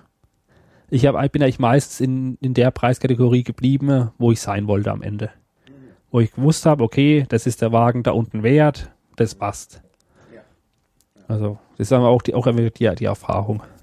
Nachtflug sah- schlägt Hm. mir vor, äh, dass ich mit ihm mal über Tuning reden soll. Tuning ist jetzt ja nicht so dein Thema. Nee, ich, äh, es ist bei vielen Autoschraubern ein Thema, natürlich mehr Leistung. Ja, klar. Bei mir lustigerweise weniger. Weil es gibt auch in Autoschraubern ja mehrere Gruppier Gruppierungen. Ja. Und Ja, Da gibt- ja, und- und- ja ja, wo ich jetzt kurz mal hinaus will, ist, beim Autoschrauben gibt es eigentlich zwei Hauptgruppierungen. Es gibt die äh, Tuner und die Originalos. Also so die, die Tuners, ich, also die sind halt Hauptsache das Auto irgendwie nach ihren Wünschen verändern. Mehr Leistung, äh, andere Optik, andere Farben, hier noch ein Bodykit dran und da schöner machen, halt das Auto nach seinen eigenen persönlichen Wünschen und Vorstellungen anpassen. Und dann gibt's die Originalos. Bei denen muss das Auto idealerweise im exakten Auslieferungszustand sein. Also da, da muss dann alles genau passen. Die Farbe muss es zu dem Zeitpunkt gegeben haben und es, wie gesagt, alt original. Und das sind also die, finde ich, diese zwei großen Gruppierungen, gerade auch bei, bei, bei Autosammlern. Und ich äh, gehe da, glaube ich, mehr in dieses Originalo-Spektrum rein. Wobei ich jetzt äh, meine MW100 zwar auch nach meinen Wünschen anpasse, aber dann erst so mit Originalteilen, dass es nicht so auffällt. Und äh, Tuning, ja, ist bei mir, ich fahre gern Diesel, ich bin gern gemütlich unterwegs und äh, ich fahre selbst moderne PKWs meist nicht schneller als 130, so, weil ich halt gern, ja, einfach gemütlich unterwegs bin. Und von daher ist Leistung für mich jetzt nicht so ausschlaggebend. Ja, okay. Äh, Also, Ja. ja, klar. Also Nachschlusssager Optik-Tuner, Leistungstuner gibt's. Ja, Und das ist natürlich auch ein Punkt. Man muss natürlich, das die Sache mit der Optik, ja. Ja, Wobei allein schon das Saubermachen schon viel hergibt. Also ich habe Ja. mal, äh, ich habe ja dieses alte Auto, sag ich ja, ich altes Auto. Und da hatte ich ja äh, mal irgendwann, da war ja auch schon Kratzer dran und alles Hm. mögliche. Und, und ich has, fand auch innen alles, das war schon so verstaubt und so. Und da habe ich ja mal gesagt, äh, dann habe ich ja mal äh, beim, beim Autohaus nachgefragt, ob die nicht auch irgendwie so sowas haben, wenn die zum Beispiel Gebrauchtwagen Ja, weiterverkaufen, werden die ja vorher aufgemotzt. Sehen die immer so aus wie Neuwagen ja, und ob sie das nicht auch als Service anbieten. Und da sagte der, äh, der Mensch aus der Werkstatt, naja, selber machten sie es nicht, aber sie hätten da jemanden an der Hand und er könnte mir mal eine Preisliste geben. Dann habt ihr mir eine Preisliste, da war ich total erstaunt. Äh, da war tatsächlich, gab es tatsächlich irgendwie so ein Paket, wo draußen und drinnen alles drumherum Ja. irgendwie für 199 Euro. dann habe ich dann gesagt, hier, das will ich. Dann haben die das äh, Auto da hingebracht und danach war das wirklich sowas von tipptopp. Das roch nach Neuwagen. ja. Wir haben irgend so ein Spray. Da gibt's Duftstoffe, ja. Das ist ungeheuer. Das fand ich sehr, sehr schön. Und das, äh, das äh, werde ich auch nochmal machen. Wenn ich, wenn ich vielleicht im Sommer in ICMP ist und ich dann vielleicht doch wieder Auto fahre, weil ich zu so einem Camp gerne mit dem Auto fahre, weil man dann den Vorteil hat, Ja. wenn es in der Nacht äh, irgendwie reinregnet ins Zelt, sagst du, ich lasse und ich will in meinem Bett und fahre in meinem Bett. Ja. Wenn ich gerade Alkohol getrunken habe, kann man das machen. Weil die ICMP ist eine halbe Stunde von Bamberg, das Ja. ist überhaupt kein Problem. Und deshalb will ich da ein Auto haben. Das habe ich zwar eigentlich noch nie genutzt, aber es ist einfach gut, es zu haben. Das ist ein gutes Gefühl. Ja, vielleicht mache ich vorher nochmal so ein Aufmotzen. ja, das ist, das, das, das lohnt Es sich. wird, es wird eigentlich nichts groß gemacht. Hm. Äh, das Auto sieht eigentlich so aus wie vorher, nur es sieht halt total schick aus, riecht ganz schick, es ist Ja. kein Staubkorn drin. Das ist einfach. Ja, die, die, die Fensterscheiben sehen so aus, als wäre kein Glas drin. Ne? Ja. Das ist schon richtig schön. nee, Also das äh, nächste Mal, das nächste Mal gehe ich nicht über den, äh, über Mhm. den, den, den Renault-Laden da, weil der, das zu teuer ist. Ja. Da suche ich mir einen Aufbereiter selbst. Nachtflugsack gibt es an jeder Ecke. die gibt's Als genug. Ausländerbetrieb, der ist mir doch wurscht. Ja? Also äh, ich, äh, äh, ich suche mir da einen netten. Und Da gibt's soll der genug. Und, und wie es lohnt, lohnt sich und wie sie ja auch hier Nachtflug schreibt, auch im Autoverkauf. Also das Geld bekommst du auf jeden Fall rein, plus noch ein paar Euro extra. Genau. Und ja, Ja, ja, ich weiß, ich weiß auch schon, wo ich suche. okay, gut. Also, äh, da sind wir dann beim Thema Schmutz. Das Ja. Autoschrauben ist das ja schmutzig, ne? enorm. Ja. Also äh, Wie geht man damit um? mit Seife. Nee, äh, also wenn man Auto schraubt, merkt man erstmal, wie dreckig Hände werden können. Das kann. Also ich habe am Anfang äh, relativ wenig mit Handschuhen gearbeitet, äh, viel ins Motoröl reingelangt. ich weiß, als ich mal meinen ersten Motor gewechselt habe, meine Hände waren tiefbohrig schwarz. Ich, ich, ich kenne das von, Ja. einem, von einer äh, Gegebenheit, wo ich gar nicht so viel gemacht habe. Ich habe lediglich, als ich früher Ja. Auto gefahren bin, habe ich die Winterreifen in meinem Keller gelagert, was ich gar nicht mehr machen will. Und habe diese Winterreifen in meinen Keller getragen. Ja, Ja. Dann habe ich natürlich in der Werkstatt machen lassen, dann in den Kofferraum und dann aus dem Kofferraum in den Keller. Ja. Und nachdem ich die dort abgestellt habe, habe ich meine Hände angeschaut und die waren einfach sowas von tiefschwarz Ja. und das ging gar nicht ab. Nee, das- Und dann bin ich da, bin ich dann in meine Wohnung, habe gewaschen, gewaschen, gewaschen und brauchte sehr lange Zeit. Ich fühlte mich so wie Lady Macbeth, dass das Blut nicht runtergeht von der Hand. Und da gibt es sowieso Neuverfilme, Ja. die muss ich noch sehen. Und dann, äh, ja, dann habe ich es endlich dann nach langem Hin und Her geschafft. es Ja, das ist, also, also wie gesagt, es, es ist nicht nur der, das ölige, der ölige Dreck, auch dieser Staubdreck. Ja, Die- ja. Bremsstaub und Dreck, genau. Brem, Bremsstaub und auch dieser Reifenabriebstaub, der, der ist so fein, der setzt sich in jede Pore rein. Genau. Und äh, mit normaler Seife hat man da fast keine Chance. Was äh, sehr gut hilft, ist Spüli, ganz normale Spülmittel. Oder natürlich äh, diese richtigen Handwaschpasten, diese, grob, diese groben. Ja. Die, die kaufe ich mir mittlerweile im äh, 20 Kilo Gebinde. Ja.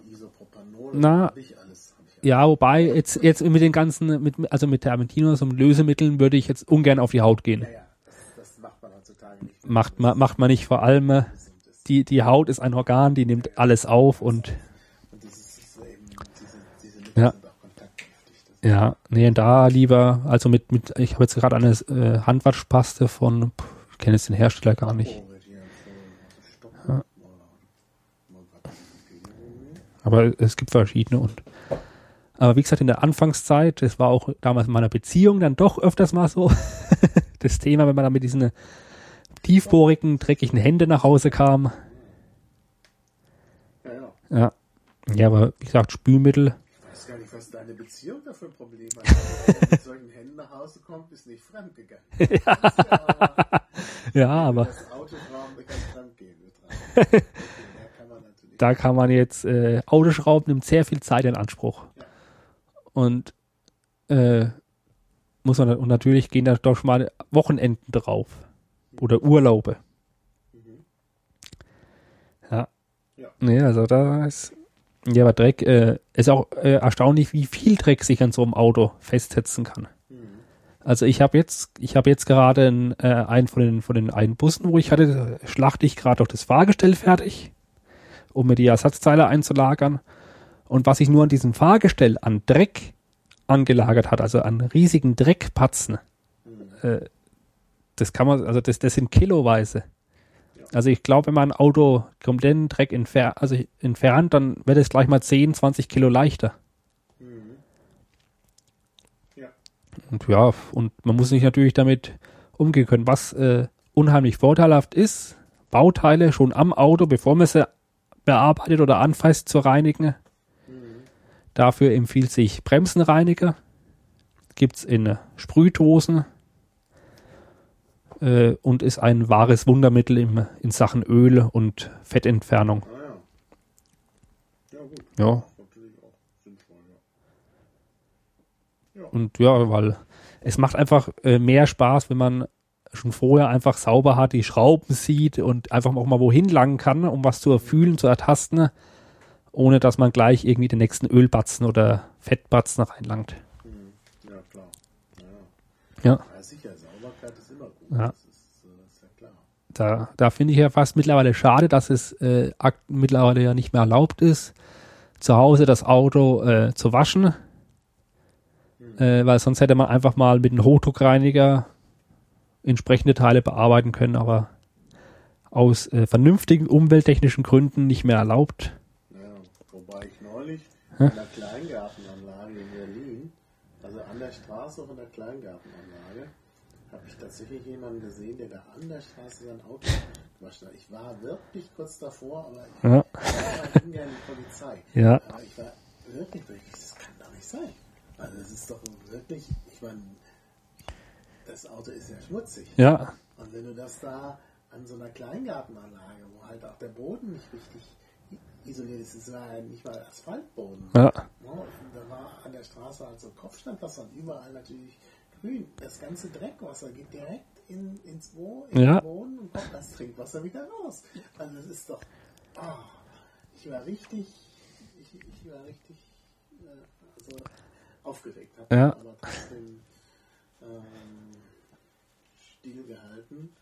Äh, weil, naja. Ja, es ist, ja nee, das, Das, das richtig, also, meine früher, klar, also ich, als ich Kind war, mein Vater hat zwar ungern, aber auf sanften Druck meiner Mutter dann irgendwann äh, dann das Auto gewaschen vor der Tür. Ja, Das- das, das- war immerhin Asphalt, aber, aber aus heutiger Sicht, ich will sagen, eigentlich geht das nicht. ja, Aber das, nicht. nee, das, das hat man damals großflächig das Auto eingeseift und dann rundherum abgespritzt Wir und, hätten auch nicht das Geld gehabt, ständig da zur Autowaschanlage zu gehen. Das gab es Ja. auch damals noch nicht so. Ja. Mit den Autowaschanlagen ist erst später gekommen. genau, wobei, äh, lustig ist auch, wie das in anderen Ländern gehandhabt wird, zum Beispiel in Mauretanien, was ja zwar ein dritte Weltland ist, aber da ist die typische Werkstatt irgendein festgetrennt rampelter Erdplatz vor einem Haus. Äh, und wenn die Ölwechsel machen, falls sie einen Ölwechsel machen, Ölschraube auf, Öl rauslaufen lassen, das versickert von selbst und wieder zuschrauben. Also da ist Genau, das wird da so gemacht. Sollte ja, sollte man nicht. Äh, man kann dann Werkstätten an dem schwarzen Boden vor den Werkstätten erkennen. ja, aber wie gesagt, so heute, Ja. ähm, ja, auch in Deutschland, wie gesagt, Autowäscher gibt es halt immer noch, wie man sehen kann. Ja, Und so, ja, das ist halt. Ja, Gefahren. Gefahren. ja. Das muss man immer mal sagen, damit die Leute hier gewarnt nee, also Ge- Gefahren, ja, gibt's gibt's genug. Also man äh, verletzt, also man kann sich unheimlich leicht beim Autoschrauben verletzen. So mal irgendwie Hände aufgerissen, mal, mal irgendwo an der Kante hängen geblieben, dass man meist nur kleine kleine Schnittrunden oder so, nichts Großartiges. Oder Prellungen, wenn man mal irgendwie abrutscht, das passiert unheimlich schnell. Ja. Dann natürlich gibt es auch noch richtige Gefahren gerade von den, wenn man, also wenn man jetzt keine Hebebühne hat, äh, Auto hochbocken und nicht richtig gesichert. Viele Leute habe ich auch schon gesehen, die das Auto nur mit einem Wagenheber hochschrauben, um sich dann drunter legen, was eigentlich gemeingefährlich ist. das ist wirklich gefährlich, ja, ja. Also weil man muss immer bedenken, ich meine, das Auto lässt sich mit so einem Wagenheber relativ schnell und leicht hochkurbeln, aber es sind trotzdem im schlimmsten Fall eineinhalb Tonnen, die da auf einen runterfallen. Ja, und sonstige Gefahren. Ja, äh, was ich mal hatte, äh, ich hatte mal ein Stück Rost im Auge. Ja, ein, ein winzig kleines Rostpartikelchen. Ist dann auch beim Arbeiten irgendwann Dreck aufs Gesicht gefallen. Und dieses Partikelchen hat sich ins Auge reingestochen. Äh, hat zum Glück nichts gemacht, konnte relativ leicht äh, vom Augenarzt entfernt werden. Aber sowas kann natürlich äh, äh, auch unschön ausgehen, da vor allem Rost ja enorm scharfkantig ist. Ja. Und hakt sich überall rein, ritzt sich überall fest. Ja. Und natürlich andere Gefahren auch beim, beim Flexen, äh, umherfliegende Metallspäne, beim äh, Schweißen am Auto. Äh, Das sollte man auch erst nach ordentlicher Ausbildung. Ja. Das, ja, das, das, ist, das ist Darwiner Wort. Noch nie geschweißt und dann plötzlich schweißt. ja, da, da ist aber Schweißen, da muss man, ja. Ich habe mir Schweißen mehr oder weniger fast selbst beigebracht aus Not. Äh, ja, wobei, so ganz kann man es nicht sagen. Also mein, mein, Opa ist gelernter Schlosser, der hat dann doch mal öfters, ist mir dann doch mal öfters hat zur Hand gegangen, glücklicherweise. Aber so im Großen und Ganzen. Aber passiert schnell, vor allem auch beim, beim Schweißen. Äh, man hat auch unheimlich schnell das Auto in Flammen gesetzt. man schweißt irgendwie was von außen und vergisst, dass vielleicht irgendwie in dem Hohlraum sich irgendwie Öl und Dreck gesammelt hat und irgendwann kogelt das und ja. Oder auch andere Gefahren, äh, gerade als ungeübter Schweißer, was ja auch vor unserer äh, ersten Rallye in Tillmann passiert ist, beim Herrichten des Autos. Äh, da haben wir Roststellen an den Bus geschweißt, um ihn durch den TÜV zu bekommen. Und da hat er sich dabei die Augen verblitzt. Also zu oft äh, mit dem alten Schweißschild äh, zu spät hingehalten, dann in den äh, also in den Schwe ja in den Schweiß, äh, wie heißt in den Lichtblitz, Lichtbogen, genau Lichtbogen ist das richtige Wort. In den Lichtbogen geschaut, geht unheimlich schnell und ist äh, gar nicht mal so angenehm. Ja, ja, dann kommt natürlich noch der Schaden, wenn du nicht sachgemäß repariert hast, zum Beispiel deine Bremsen und sie versagen dann. ja, das ist das, das, äh, das nächste. Also man soll, man sollte immer verantwortungs- an- verantwortungsvoll arbeiten. Nicht nur, also nicht nur am Auto anderer, auch am eigenen. Wenn du dich nicht auskennst, machst du dann Es, es, es, was passiert schnell, es kann schon, wa- wa- Ich würde nicht so ohne weiteres an den Bremsen arbeiten. Ich wirklich denke, Ja. das. Ja, ist, wobei Bremsen merkt man meist relativ schnell. Dass man an den Bremsen nicht passt, merkt man schon, wenn man das oft, wenn man das Auto äh, aus der Werkstatt rausfährt. Äh, was zum Beispiel äh, wesentlich gefährlicher ist, was sogar schon mir passiert ist, ist äh, Radschrauben nicht äh, kontrolliert, ob sie richtig angezogen sind. Hatte ich auch von meiner zweiten Afrika-Tour kurz noch, kurz vor noch was am, am Bus gemacht, die Reifen draufgeschraubt, und irgendwie nur handfest gezogen und vergessen nachzuziehen. Und nach immerhin äh, 1500 Kilometer, wo ich den Bus gefahren bin, also wir waren dann auf dem Weg nach durch, durch Frankreich, fällt mir irgendwann auf, Mensch, die Straße ist plötzlich so schlecht, die Straße ist so schlecht, irgendwie das Auto ruckelt so. Hm, warten wir mal auf anderen Asphalt, dann irgendwann auf anderen, auf besseren Asphalt gefahren, ruckelt immer noch so am nächsten Rastplatz runter und festgestellt, dass sich die Radschrauben, drei Stück, schon zur Hälfte rausgedreht hatten. Also da hätte nicht mehr viel gefehlt und der ganze Reifen wäre ab und davon. Und das ist, ist äh, sehr gefährlich. Also das ist, äh, meinem Opa ist das äh, vor zwei Jahren mal passiert. Und damals hatte er sogar großes Glück. Da ist er an einer Bahnlinie in- entlang gefahren. Und dann hat sich der Reifen gelöst und äh, ist quasi äh, auf die Bahnlinie geflogen. Aber glücklicherweise kam zu dem Zeitpunkt kein Zug und äh, der Reifen ist auch nicht auf den Schienen selber liegen geblieben. Aber wenn da irgendjemand im Weg steht oder irgendwas, Ja, dann ist, ist der gerade tot. Und du hast dann ein ja, Rechtfertigungsproblem. Ja, bei Reifen bin ich auch immer vorsichtig. Also wenn ich meine Reifen wechseln lasse, weiß ich auch, danach muss man eventuell nochmal nachziehen. Ja. Das mache ich. Also das muss sein. Oder lass es. Ja. Ja, und auch, äh, also die, und die Gefahren beim Autoschrauben liegen aber jetzt nicht nur in äh, den Gefahren, jemanden zu verletzen oder, äh, oder dergleichen. Äh, man hat natürlich auch, wenn man selber arbeitet und vielleicht auch unerfahren ist, äh, ist die Gefahr relativ hoch, dass man etwas kaputt repariert. Mhm. Ist mir auch schon passiert. Ja. Oder bei der Reparatur was nicht beachtet, zwar was repariert, aber dafür geht was anderes kaputt. Ist natürlich immer drin, hat dann einen gewissen Lerneffekt, oft äh, äh, schmerzlicher Natur in Sachen äh, im finanziellen, aber ja, Jetzt mal die Frage, ähm, wir haben jetzt über Schmutz gesprochen und alles. Wir haben ja jetzt da immer es zu tun mit, mit äh, äh, Autos Ja. mit Verbrennungsmotor. Würdest du sagen, dass das Autoschrauben vielleicht weniger Spaß macht, wenn wir eines Tages nur noch Elektroautos haben? würde ich jetzt nicht sagen. Weil äh, Elektro Elektroautos unterscheiden sich vom Auto mit Verbrennungsmotor einzig und allein in der Antriebstechnik. Ja, aber die, Das- ist ja, die, Besetzung ist dann anders, die, die Ne? Getriebe ist anders. Ja, ja, das, das ist zwar alles anders, aber die, die Grund, ich meine, Bremsen sind äh, im Grunde noch gleich. Bremsen, die Radaufhängungen, die ganze Karosserie, Das ist eigentlich von der Technik her alles noch gleich. Natürlich ist dann ein Elektromotor drinne und Akkus, die dann vielleicht auch äh, zum Reparieren ein anderes Wissen brauchen. Aber Genau. auch da, nee, gar nicht mal.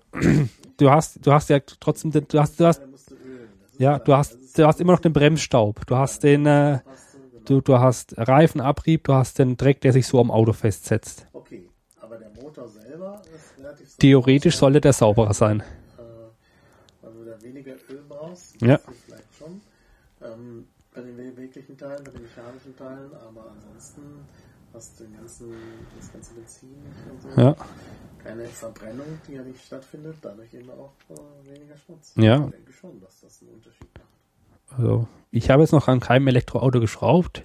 Wird vielleicht auch irgendwann kommen. Vielleicht kommen, ja. Also ich sag ja, mein ist es auch. Ja. wäre natürlich am liebsten ein aber das wird, glaube ich, also selbst fahren, das wird noch einiges länger dauern. Tesla kann das ja schon. Ja, the- theoretisch, Ja. theoretisch, die ganzen Luxuslagen, S-Klasse, BMW und so, die können das eigentlich alle. Alle die, aber es ist halt noch eine rechtliche Frage. Ja. Das ist, Aber und, das muss bald gelöst werden, weil es diese Autos ja schon gibt. ja, Ja, und, äh, aber bis es mit dem komplett selbstfahrenden äh, Serie wird, gehen, glaube ich, noch mal einige Jahre ins Land. Also. Aber das Elektroauto, Ja. wenn das jetzt verhindert werden soll, das, äh, das wird, wird schneller gehen, als man denkt. Ja, Also glaube, das sollte sich jetzt langsam mal durchsetzen. In den nächsten zehn Jahren werden Hm. Elektroautos so weit sein, dass wir sie überall sehen werden. Das. Wobei, man sieht jetzt schon elekt äh, enorm viele Elektroautos. Ich meine, du, du, Toyota, Toyota Prius ist, äh, ja, okay, das ist jetzt ein, so ein Hybrid, das ist äh, ein Fall für sich, aber reine Elektroautos. Ich meine, äh, hier unser Vermieter fährt ja schon seit fast zwei Jahren mit seinem Renault Twizy, diesen ganz kleinen Go-Kart-ähnlichen Wagen durch die Gegend. Die sieht man sogar mittlerweile relativ häufig.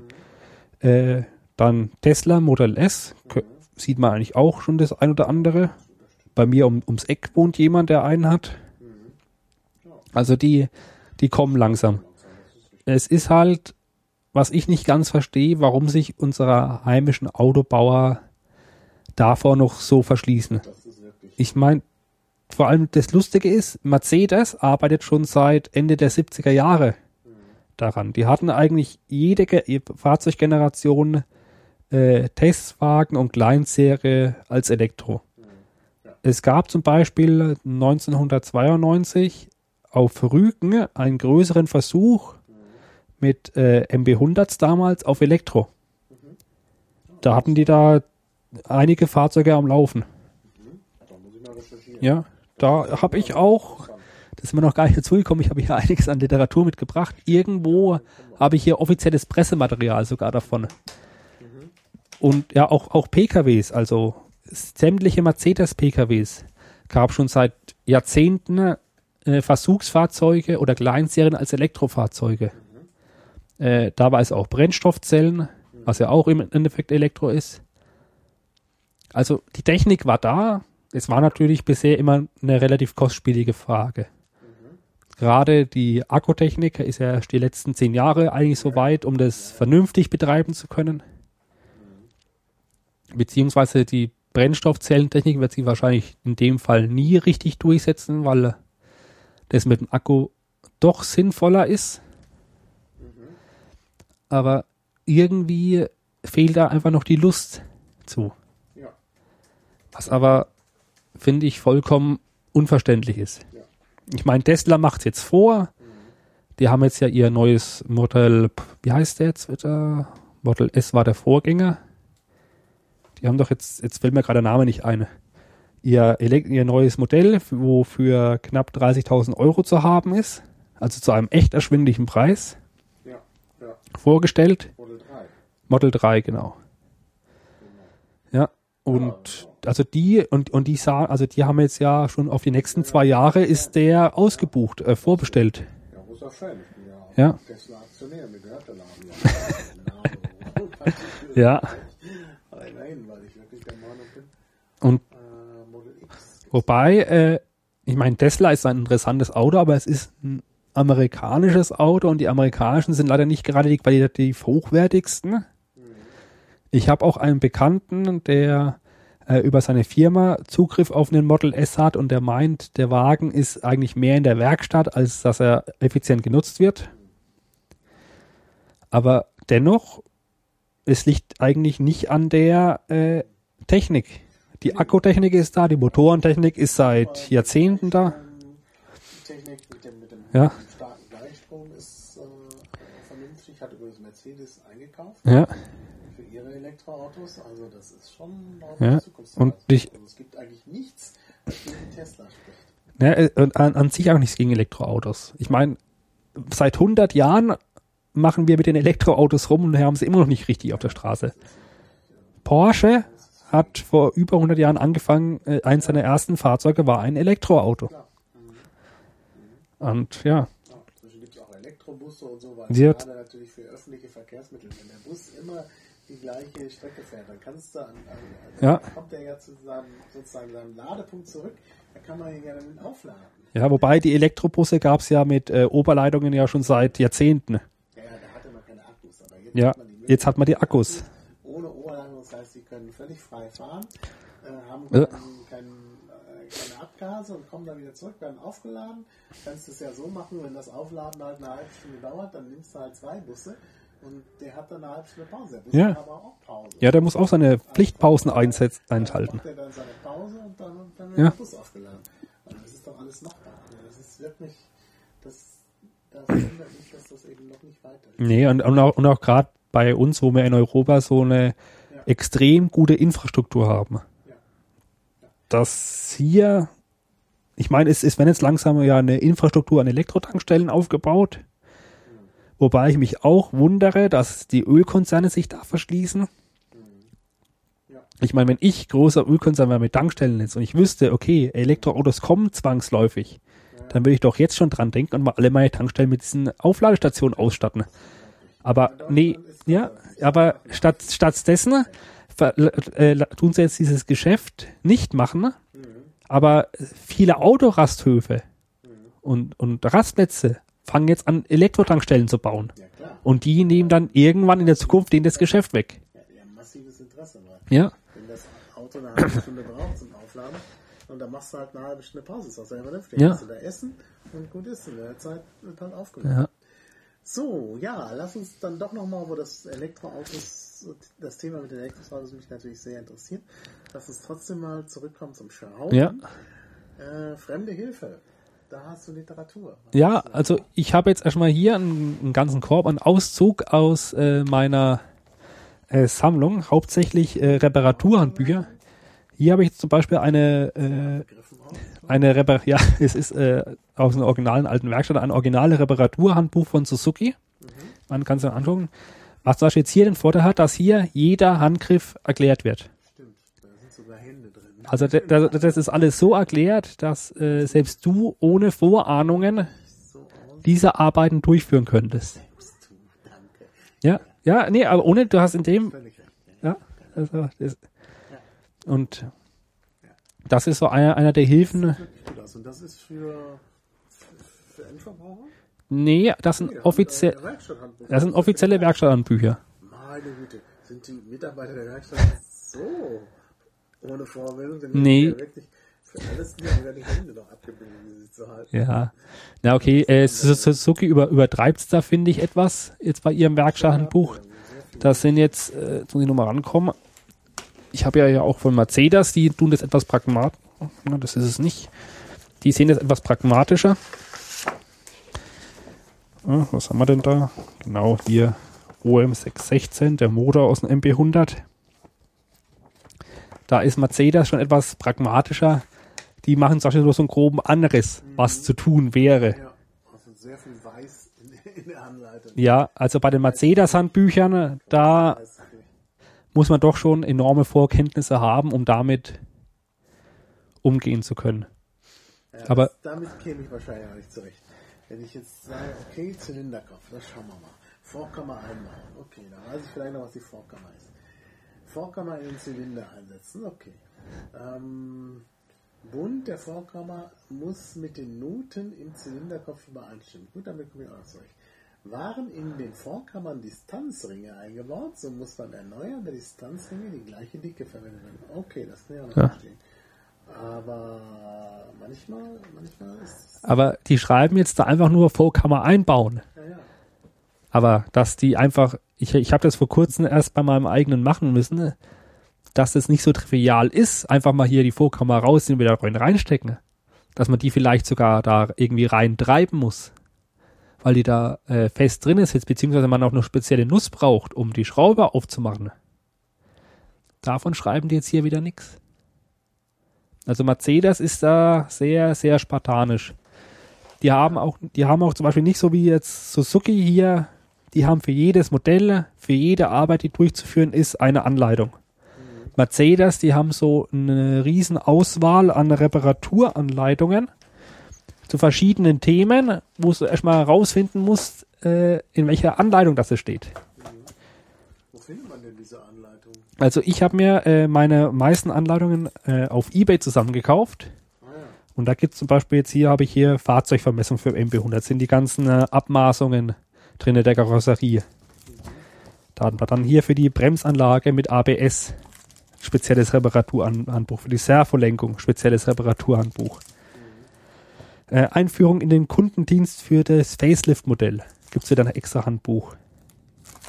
Sogar zweimal. Dann Neuerungen, die es dann mal zwischendrin gab. Da ist halt bei Mercedes jetzt äh, alles recht unübersichtlich. Ich meine, man kann ja noch mal hier eins raussuchen. Äh, alles recht unübersichtlich irgendwie zusammengewürfelt. Also ich meine, wenn man jetzt mal hier, hier reinschaut, mal ins Inhaltsverzeichnis. Ja, und da ist, äh, ich meine, das ist jetzt hier Literatur, die vielleicht für den Enthusiasten wie mich enorm interessant ist. Aber jetzt für den einfachen Hobbyschrauber sind es eigentlich größtenteils Informationen, mit denen er überfordert ist oder nichts anfangen kann, weil es nicht die Informationen sind, die er haben will. Äh, wenn ich jetzt zum Beispiel jetzt eine Servolenkung wechseln will, äh, dann will ich äh, grob wissen, wo sitzt die, muss ich irgendwas beachten. Aber ich will nicht wissen, wie kann ich diese Servolenkung wieder in, se- wieder in Stand setzen. Oder wie prüfe ich die auf Verschleiß oder so. Ja. Genau, nee, also und da sind halt eben die, die Foren. Ich meine, wir haben ja jetzt bei, bei uns in unserem MP100-Forum eine mittlerweile enorm umfangreiche Werkzeugkiste angelegt. Ja, ich sehe das hier. Ja. Ich hab mir das mal angeschaut. Das ist-. Die ist zwar leider zur Zeit etwas, da wurde das äh, Wiki, Wiki geupdatet, seitdem sind die, werden die Bilder nicht mehr direkt richtig angezeigt. Es muss noch überarbeitet werden. Aber da ist schon eine Informationsfülle, vor allem mit Praxisinformationen. Ja. Also von Leuten, die diese Arbeiten selbst durchgeführt haben. Also da sind dann auch mal äh, Tricks und Kniffe mit dabei. Wie mache ich das am besten? Wie kann ich mir helfen? Äh, was kann ich zur Vereinfachung tun? Was lohnt sich? Welches Ersatzteil sollte ich kaufen? Welches, von welchem Ersatzteil sollte ich die Finger lassen? Ja, ja, sind-. Ja, enorm viel Information. Ja. Und äh, ähnliche Anleitungen findet man eigentlich für jeden Autotypen. Ja, ja. Das Ja, ist- also Bei der Literatur habe ich gesehen, gab es ja sogar eben so Sachen von Suzuki und da gibt es auch ein Forum. Das Suzuki Ja. Forum. Ja, da gibt's äh, Ein bisschen seltsam aussieht, aber. Ja. genau, da gibt's jetzt dieses Suzuki Media. Suzuki Mania oder beziehungsweise Swift Mania. Äh, ursprünglich nur ein Swift-Forum, später für alle Baureihen ausgeweitet. Da gibt's halt dann wieder für die einzelnen Unterarten eigene Subforen für die einzelnen Modelle. Das ist auch, also man merkt, kleinere Autohersteller wie Suzuki, da gibt's dann meistens ein großes Forum mit, mit verschiedenen Subforen für jedes Modell. Aber jetzt bei den großen Herstellern wie Mercedes oder BMW, da hat man also echt für jeden eigenen Typen eigenes Forum, die auch eigene Treffen veranstalten, die eigene Werkzeugkisten haben. Eigentlich so eine eigene kleine Gemeinschaft. Und eigentlich durchweg so ziemlich alle hilfsbereit. Also bisher wurde ich in jedem Autoforum, wo ich war, äh, herzlich aufgenommen. Meine Fragen wurden beantwortet. Äh, das einzige Autoforum, wo ich in meinem Leben äh, mal etwas komisch angemacht wurde, war lustigerweise im äh, AMG Owners Club Forum, wo ich, also ein, ein Internetforum und ein Verein speziell für Besitzer von AMG Automobilen von Mercedes. Nee, habe ich hier bewusst jetzt nicht verlinkt. Ja. Und äh, da wurde ich damals, also habe ich mich damals halt vorgestellt und und hier gezeigt, guckt, ich habe hier diesen äh, relativ seltenen, dieses, diesen relativ seltenen MP100 AMG nun erworben. Und da wurde ich dann auch etwas, ja, unfreundlich so nach dem Motto, was will ich da mit meinem alten äh, Gemüselaster jetzt empfangen. Aber sonst sind die Internetforen an sich, die es da im Netz gibt, eigentlich alle hilfsbereit und natürlich sollte man auch so diese gewissen Foren grundlegen, Grundregeln beachten. Ein bisschen auf Rechtschreibung äh, achten und nicht einfach gleich die Frage in den Raum werfen, sondern erstmal Hallo sagen. Hier bin ich, wer bin ich, was habe ich für ein Auto und dann mit dem Problem. Sonst, sonst hat man, hat man da ganz schlechte, aber doofe Sprüche gleich. Ja, das ist halt wie überall anders im Internet auch. Ja, Nee, und da gibt's, unser, unsere Liste ist abgearbeitet. ja, oder, Was fällt dir noch Wichtiges ein? es gibt eigentlich nur, eigentlich nur noch so vieles. Ich meine, m, wo ich jetzt, wo wir jetzt eigentlich noch gar nicht drüber haben, wie man so richtig zu diesem Hobby ja eigentlich äh, kommt. Wo ich gerne noch vielleicht irgendwas drüber sagen möchte. Ich meine, ich habe zwar meine Geschichte erzählt,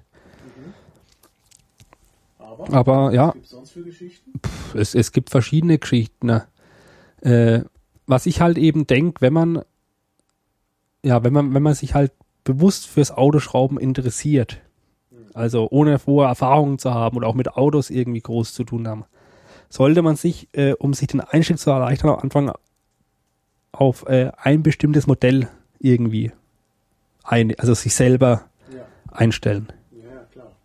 Dann fällt es einem, glaube ich, am einfachsten. Aber wie gesagt, der Einstieg ins Hobby, der ist so unterschiedlich, wie er noch sein kann. Klar. Das kann ich mir vorstellen. Ja, ja. Das ist, äh, viele sind davon familiär vorbelastet, andere durch den Beruf. ja, Und aber ich denke, wer so ein Nerd ist, der interessiert sich auch immer, wie die Sachen funktionieren. ja, Wer, wer halt schon seinen Computer auseinandergenommen hat, der wird das nächste auch sein, sein Auto. ja, wobei jetzt, ich weiß gar nicht, ob es jetzt in der Nerd-Szene so viele Schrauber gibt. Also mir fällt jetzt bewusst keiner so richtig einen, den ich persönlich kenne. Die meisten meiner Schrauberkollegen, die ich kenne, haben eigentlich mit diesem ganzen Computerzeug relativ wenig am Hut. Es gibt zwar einige, die das beruflich machen, aber so gezielt. Aber eigentlich sind die Themen gar nicht mal so weit auseinander. Es hat was mit Technik zu tun. Es ist halt weniger Elektronik, elektronische Technik, halt mehr mechanische. Und man kann sich vor allem auch nerdmäßig vollkommen drinne verlieren. Also äh, es gibt in einigen Mercedes-Foren Leute, denen zeigst du irgendein Bild von irgendeinem Auto und die gucken sich das Bild kurz an und können sagen, ach ja, das ist der, das und das Modell, das und das Baujahr. Das kann man daran erkennen, weil der die und die spezielle Ausstattung in der Farbe hat und die gab es nur in dem Baujahr und das und das ist noch Besonderes. Die halt dann so richtig dieses äh, überextreme Wissen über dieses Thema haben. Diese spezialisierte, was ja gerade im Nerd-Bereich ja auch recht beliebt ist. Ist einfach. Meine, wenn man sich schon informiert. Ja, dann, dann, dann, dann richtig. Also das war, was ich ja auch im, im, im, im Bereich MB100 eigentlich betreibe. Wo ich echt äh, viele Stunden äh, auf Google verbringe, um äh, wieder neue Informationen rauszusuchen zur Geschichte, zu speziellen Ausstattungen. Ja, die Wikipedia-Artikel, ich meine, ich habe Ja. das ja hier auch verlinkt zum Teil und ich habe ja auch äh, selber gesucht danach. Hm? Das, da sieht man ja schon, dass es da unheimlich viel gibt und dass halt die Leute, äh, ähm, dass da halt wirklich viele Leute äh, sich schon Gedanken gemacht Ja. Wikipedia-Artikel sind ja durchaus umfangreich. Die sind umfangreich, wobei ich die mal wieder durchgehen müsste, wie weit das die noch stimmen. Aber sie sind eigentlich schon mal nicht schlecht. Genau, da wird jetzt mittlerweile auch der spanische Vorgänger erwähnt von dem Wagen. Ja. Nee, Ja. Das Ja, doch, doch, die Tochter ist mittlerweile, hat sich gebessert. Ja. Genau. Ach, ich habe hier jetzt nur das Bild verlinkt, aber ich müsste noch das Auto natürlich noch verlinken, den ganzen Artikel.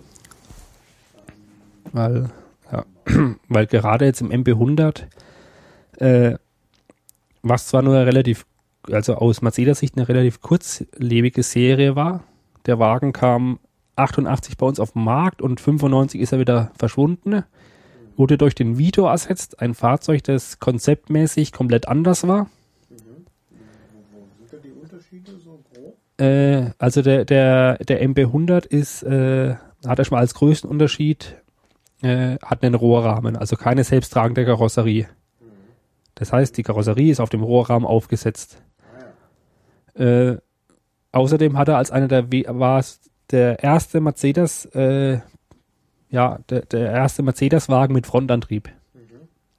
Ich meine, der Nachfolger äh, Vito hat zwar den Frontantrieb übernommen, ist aber komplett modernes Auto mit selbsttragender Karosserie äh, und mehr Pkw-mäßig gestaltet. Hat eigentlich mit seinem Vorgänger nichts mehr, keine gemeinsamen Teile mehr oder so. Nichts mehr, nichts mehr gemein, aber trotzdem hat dieses Fahrzeug eine interessante Geschichte, weil vor dem bei uns verkauften MB100 gab es einen in Spanien produzierten MB100, der auch hier in der Wikipedia angezeigt wird, der wiederum auf ein, äh, auf ein Fahrzeug von TKW, von der Auto-Union zurückzuführen ist. Wo ich hier auch, äh, kann ich gleich mal stolz betreiben, eine äh, Bedienungsanleitung habe von dem Fahrzeug sogar auf Deutsch, obwohl es in Deutschland nie verkauft wurde. Von diesem F1000L. Also hier ist, oh, die fällt, fallen fällt schon auseinander. Ja, kannst mal reinschauen, da wird noch, da werden noch so richtig schön alt die Wartungsarbeiten und so. Ja, also wo dann eigentlich dieser Mercedes geschichtsmäßig äh, auf eine Grundkonstruktion äh, der Auto-Union zurückzuführen ist. Was wiederum damit zusammenhängt, dass das äh, Werk, in dem er gebaut wurde, in Vitoria, äh, ursprünglich ein Auto-Union-Werk war. Und dann äh, Auto-Union und Mercedes haben kurzzeitig mal für einige Jahre zusammengehört, halt eben noch aus dieser Partnerschaft äh, bei Mercedes hängen geblieben ist. Ja. Ist alles sehr alt.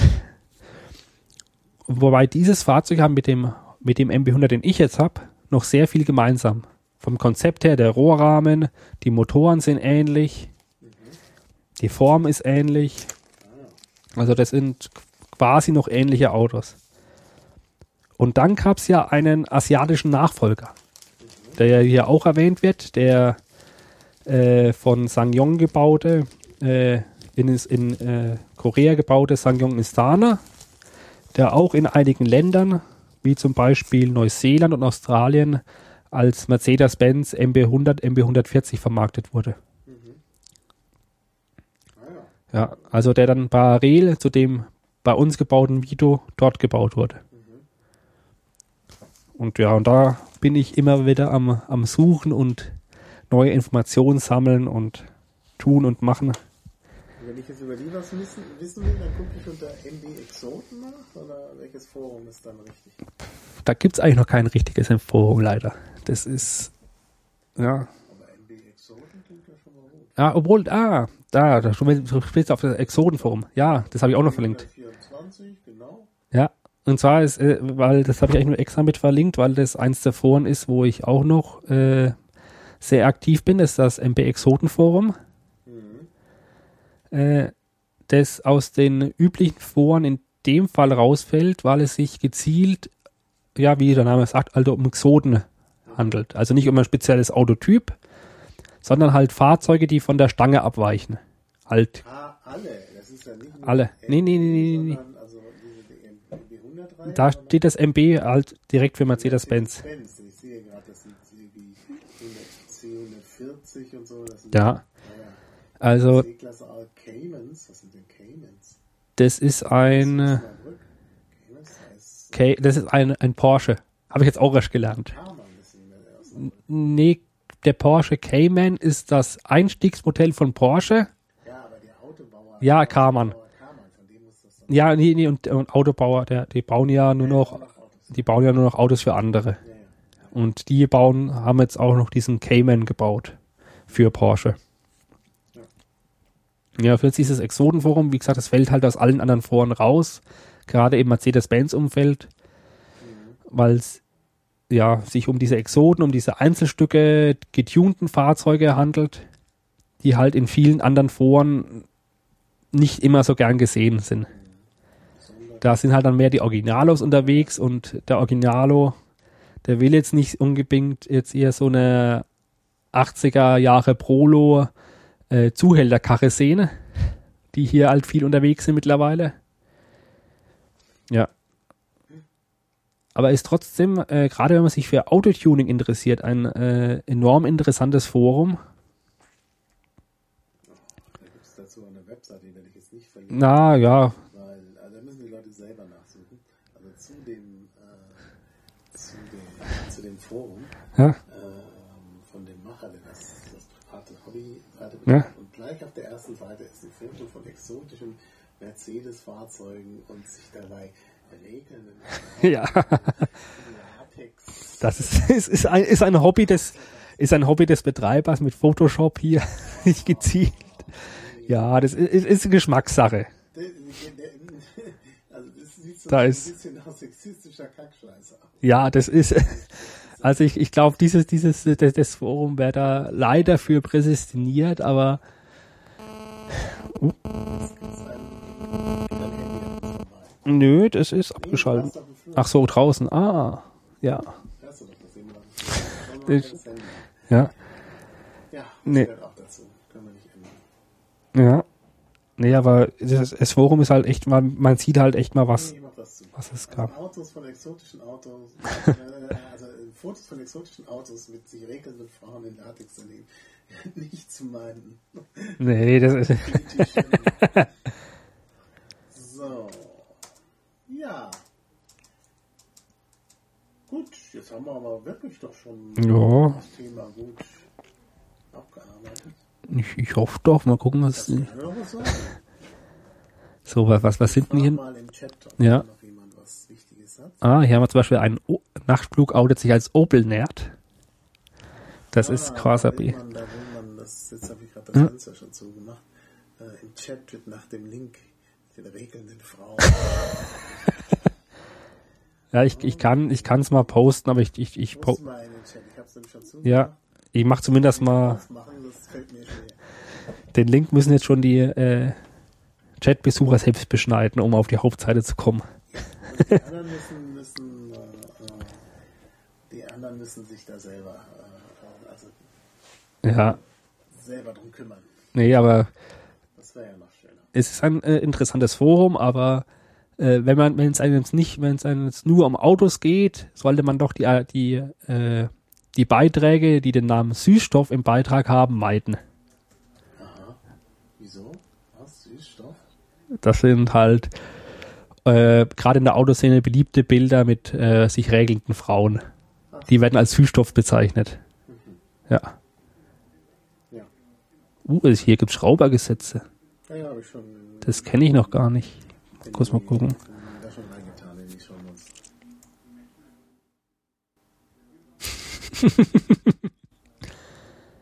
ja, ja, das ist ganz lustig. Ah. Ja, das sind.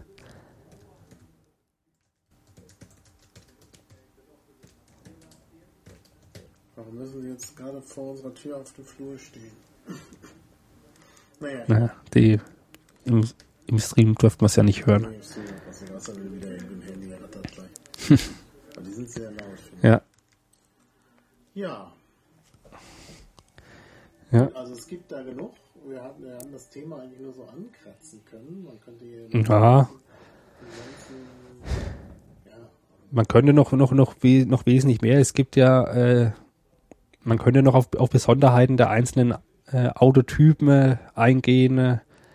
Äh, so der, die Unterschiede der, der Mentalitäten zwischen den einzelnen äh, ja, Herstellern. Das sind ja oft Religionskriege, die sich da regelrecht abspielen. Äh, aber es sind eigentlich alles interessante Themen, die man da noch, ja, könnte man noch Stunden weiterreden. Ich- Aber ich denke, so als Einstieg sollten wir Ja. zwei Stunden reichen. äh, also vielen Dank an die Ja. Leute, äh, die im Forum sich da äh, ja, insbesondere im Nachflug engagiert haben. Ähm, das ist immer ganz ehrlich im Forum, im, im äh, Chat. Das ist ja immer ganz hilfreich. Hm. Und äh, klar, dann äh, können wir noch mal, auf das Thema Auto wird uns auf jeden Fall noch mal interessieren. Da können wir ja gerne nochmal auf bestimmte Themen nochmal genauer eingehen. Ja, versuche auch im Sommer so, äh, mal so eine Tesla-Probefahrt zu machen und davon vielleicht auch zum Podcast Ja. live. Da habe ich natürlich noch mehr Schwierigkeiten, Art, aber Das, das würde mich ja auch mal interessieren. zu. Ja, aber hier gibt es ja keine Tesla-Niederlassung in der Nähe. Müsste man mal. Also, Aber ich, ich, ich, ich, Wenn du mal in Berlin bist, du weißt, ich bin mobile. We- Weite Strecken machen mir nichts aus. dann machen wir das alles zusammen. Ja. Ja, und außerdem will ich ja mit dir nochmal Podcast über Online-Dating. Da Ja. kann man auch noch, äh, äh, das kann man auch noch ankündigen. Wir suchen auch noch eine, einen weiblichen Mitstreiter, Ja. man das auch mal aus äh, anderer Sicht äh, sehen kann, das Online-Dating. Das ist also auch ein Thema, was äh, auf der To-Do-Liste steht. Ja. Ja, dann äh, kommen wir hiermit zum Ende. Okay. Vielen Dank Ja, gern doch, gern doch. und äh, dann bis demnächst. Bis denn. Ade. Tschüss.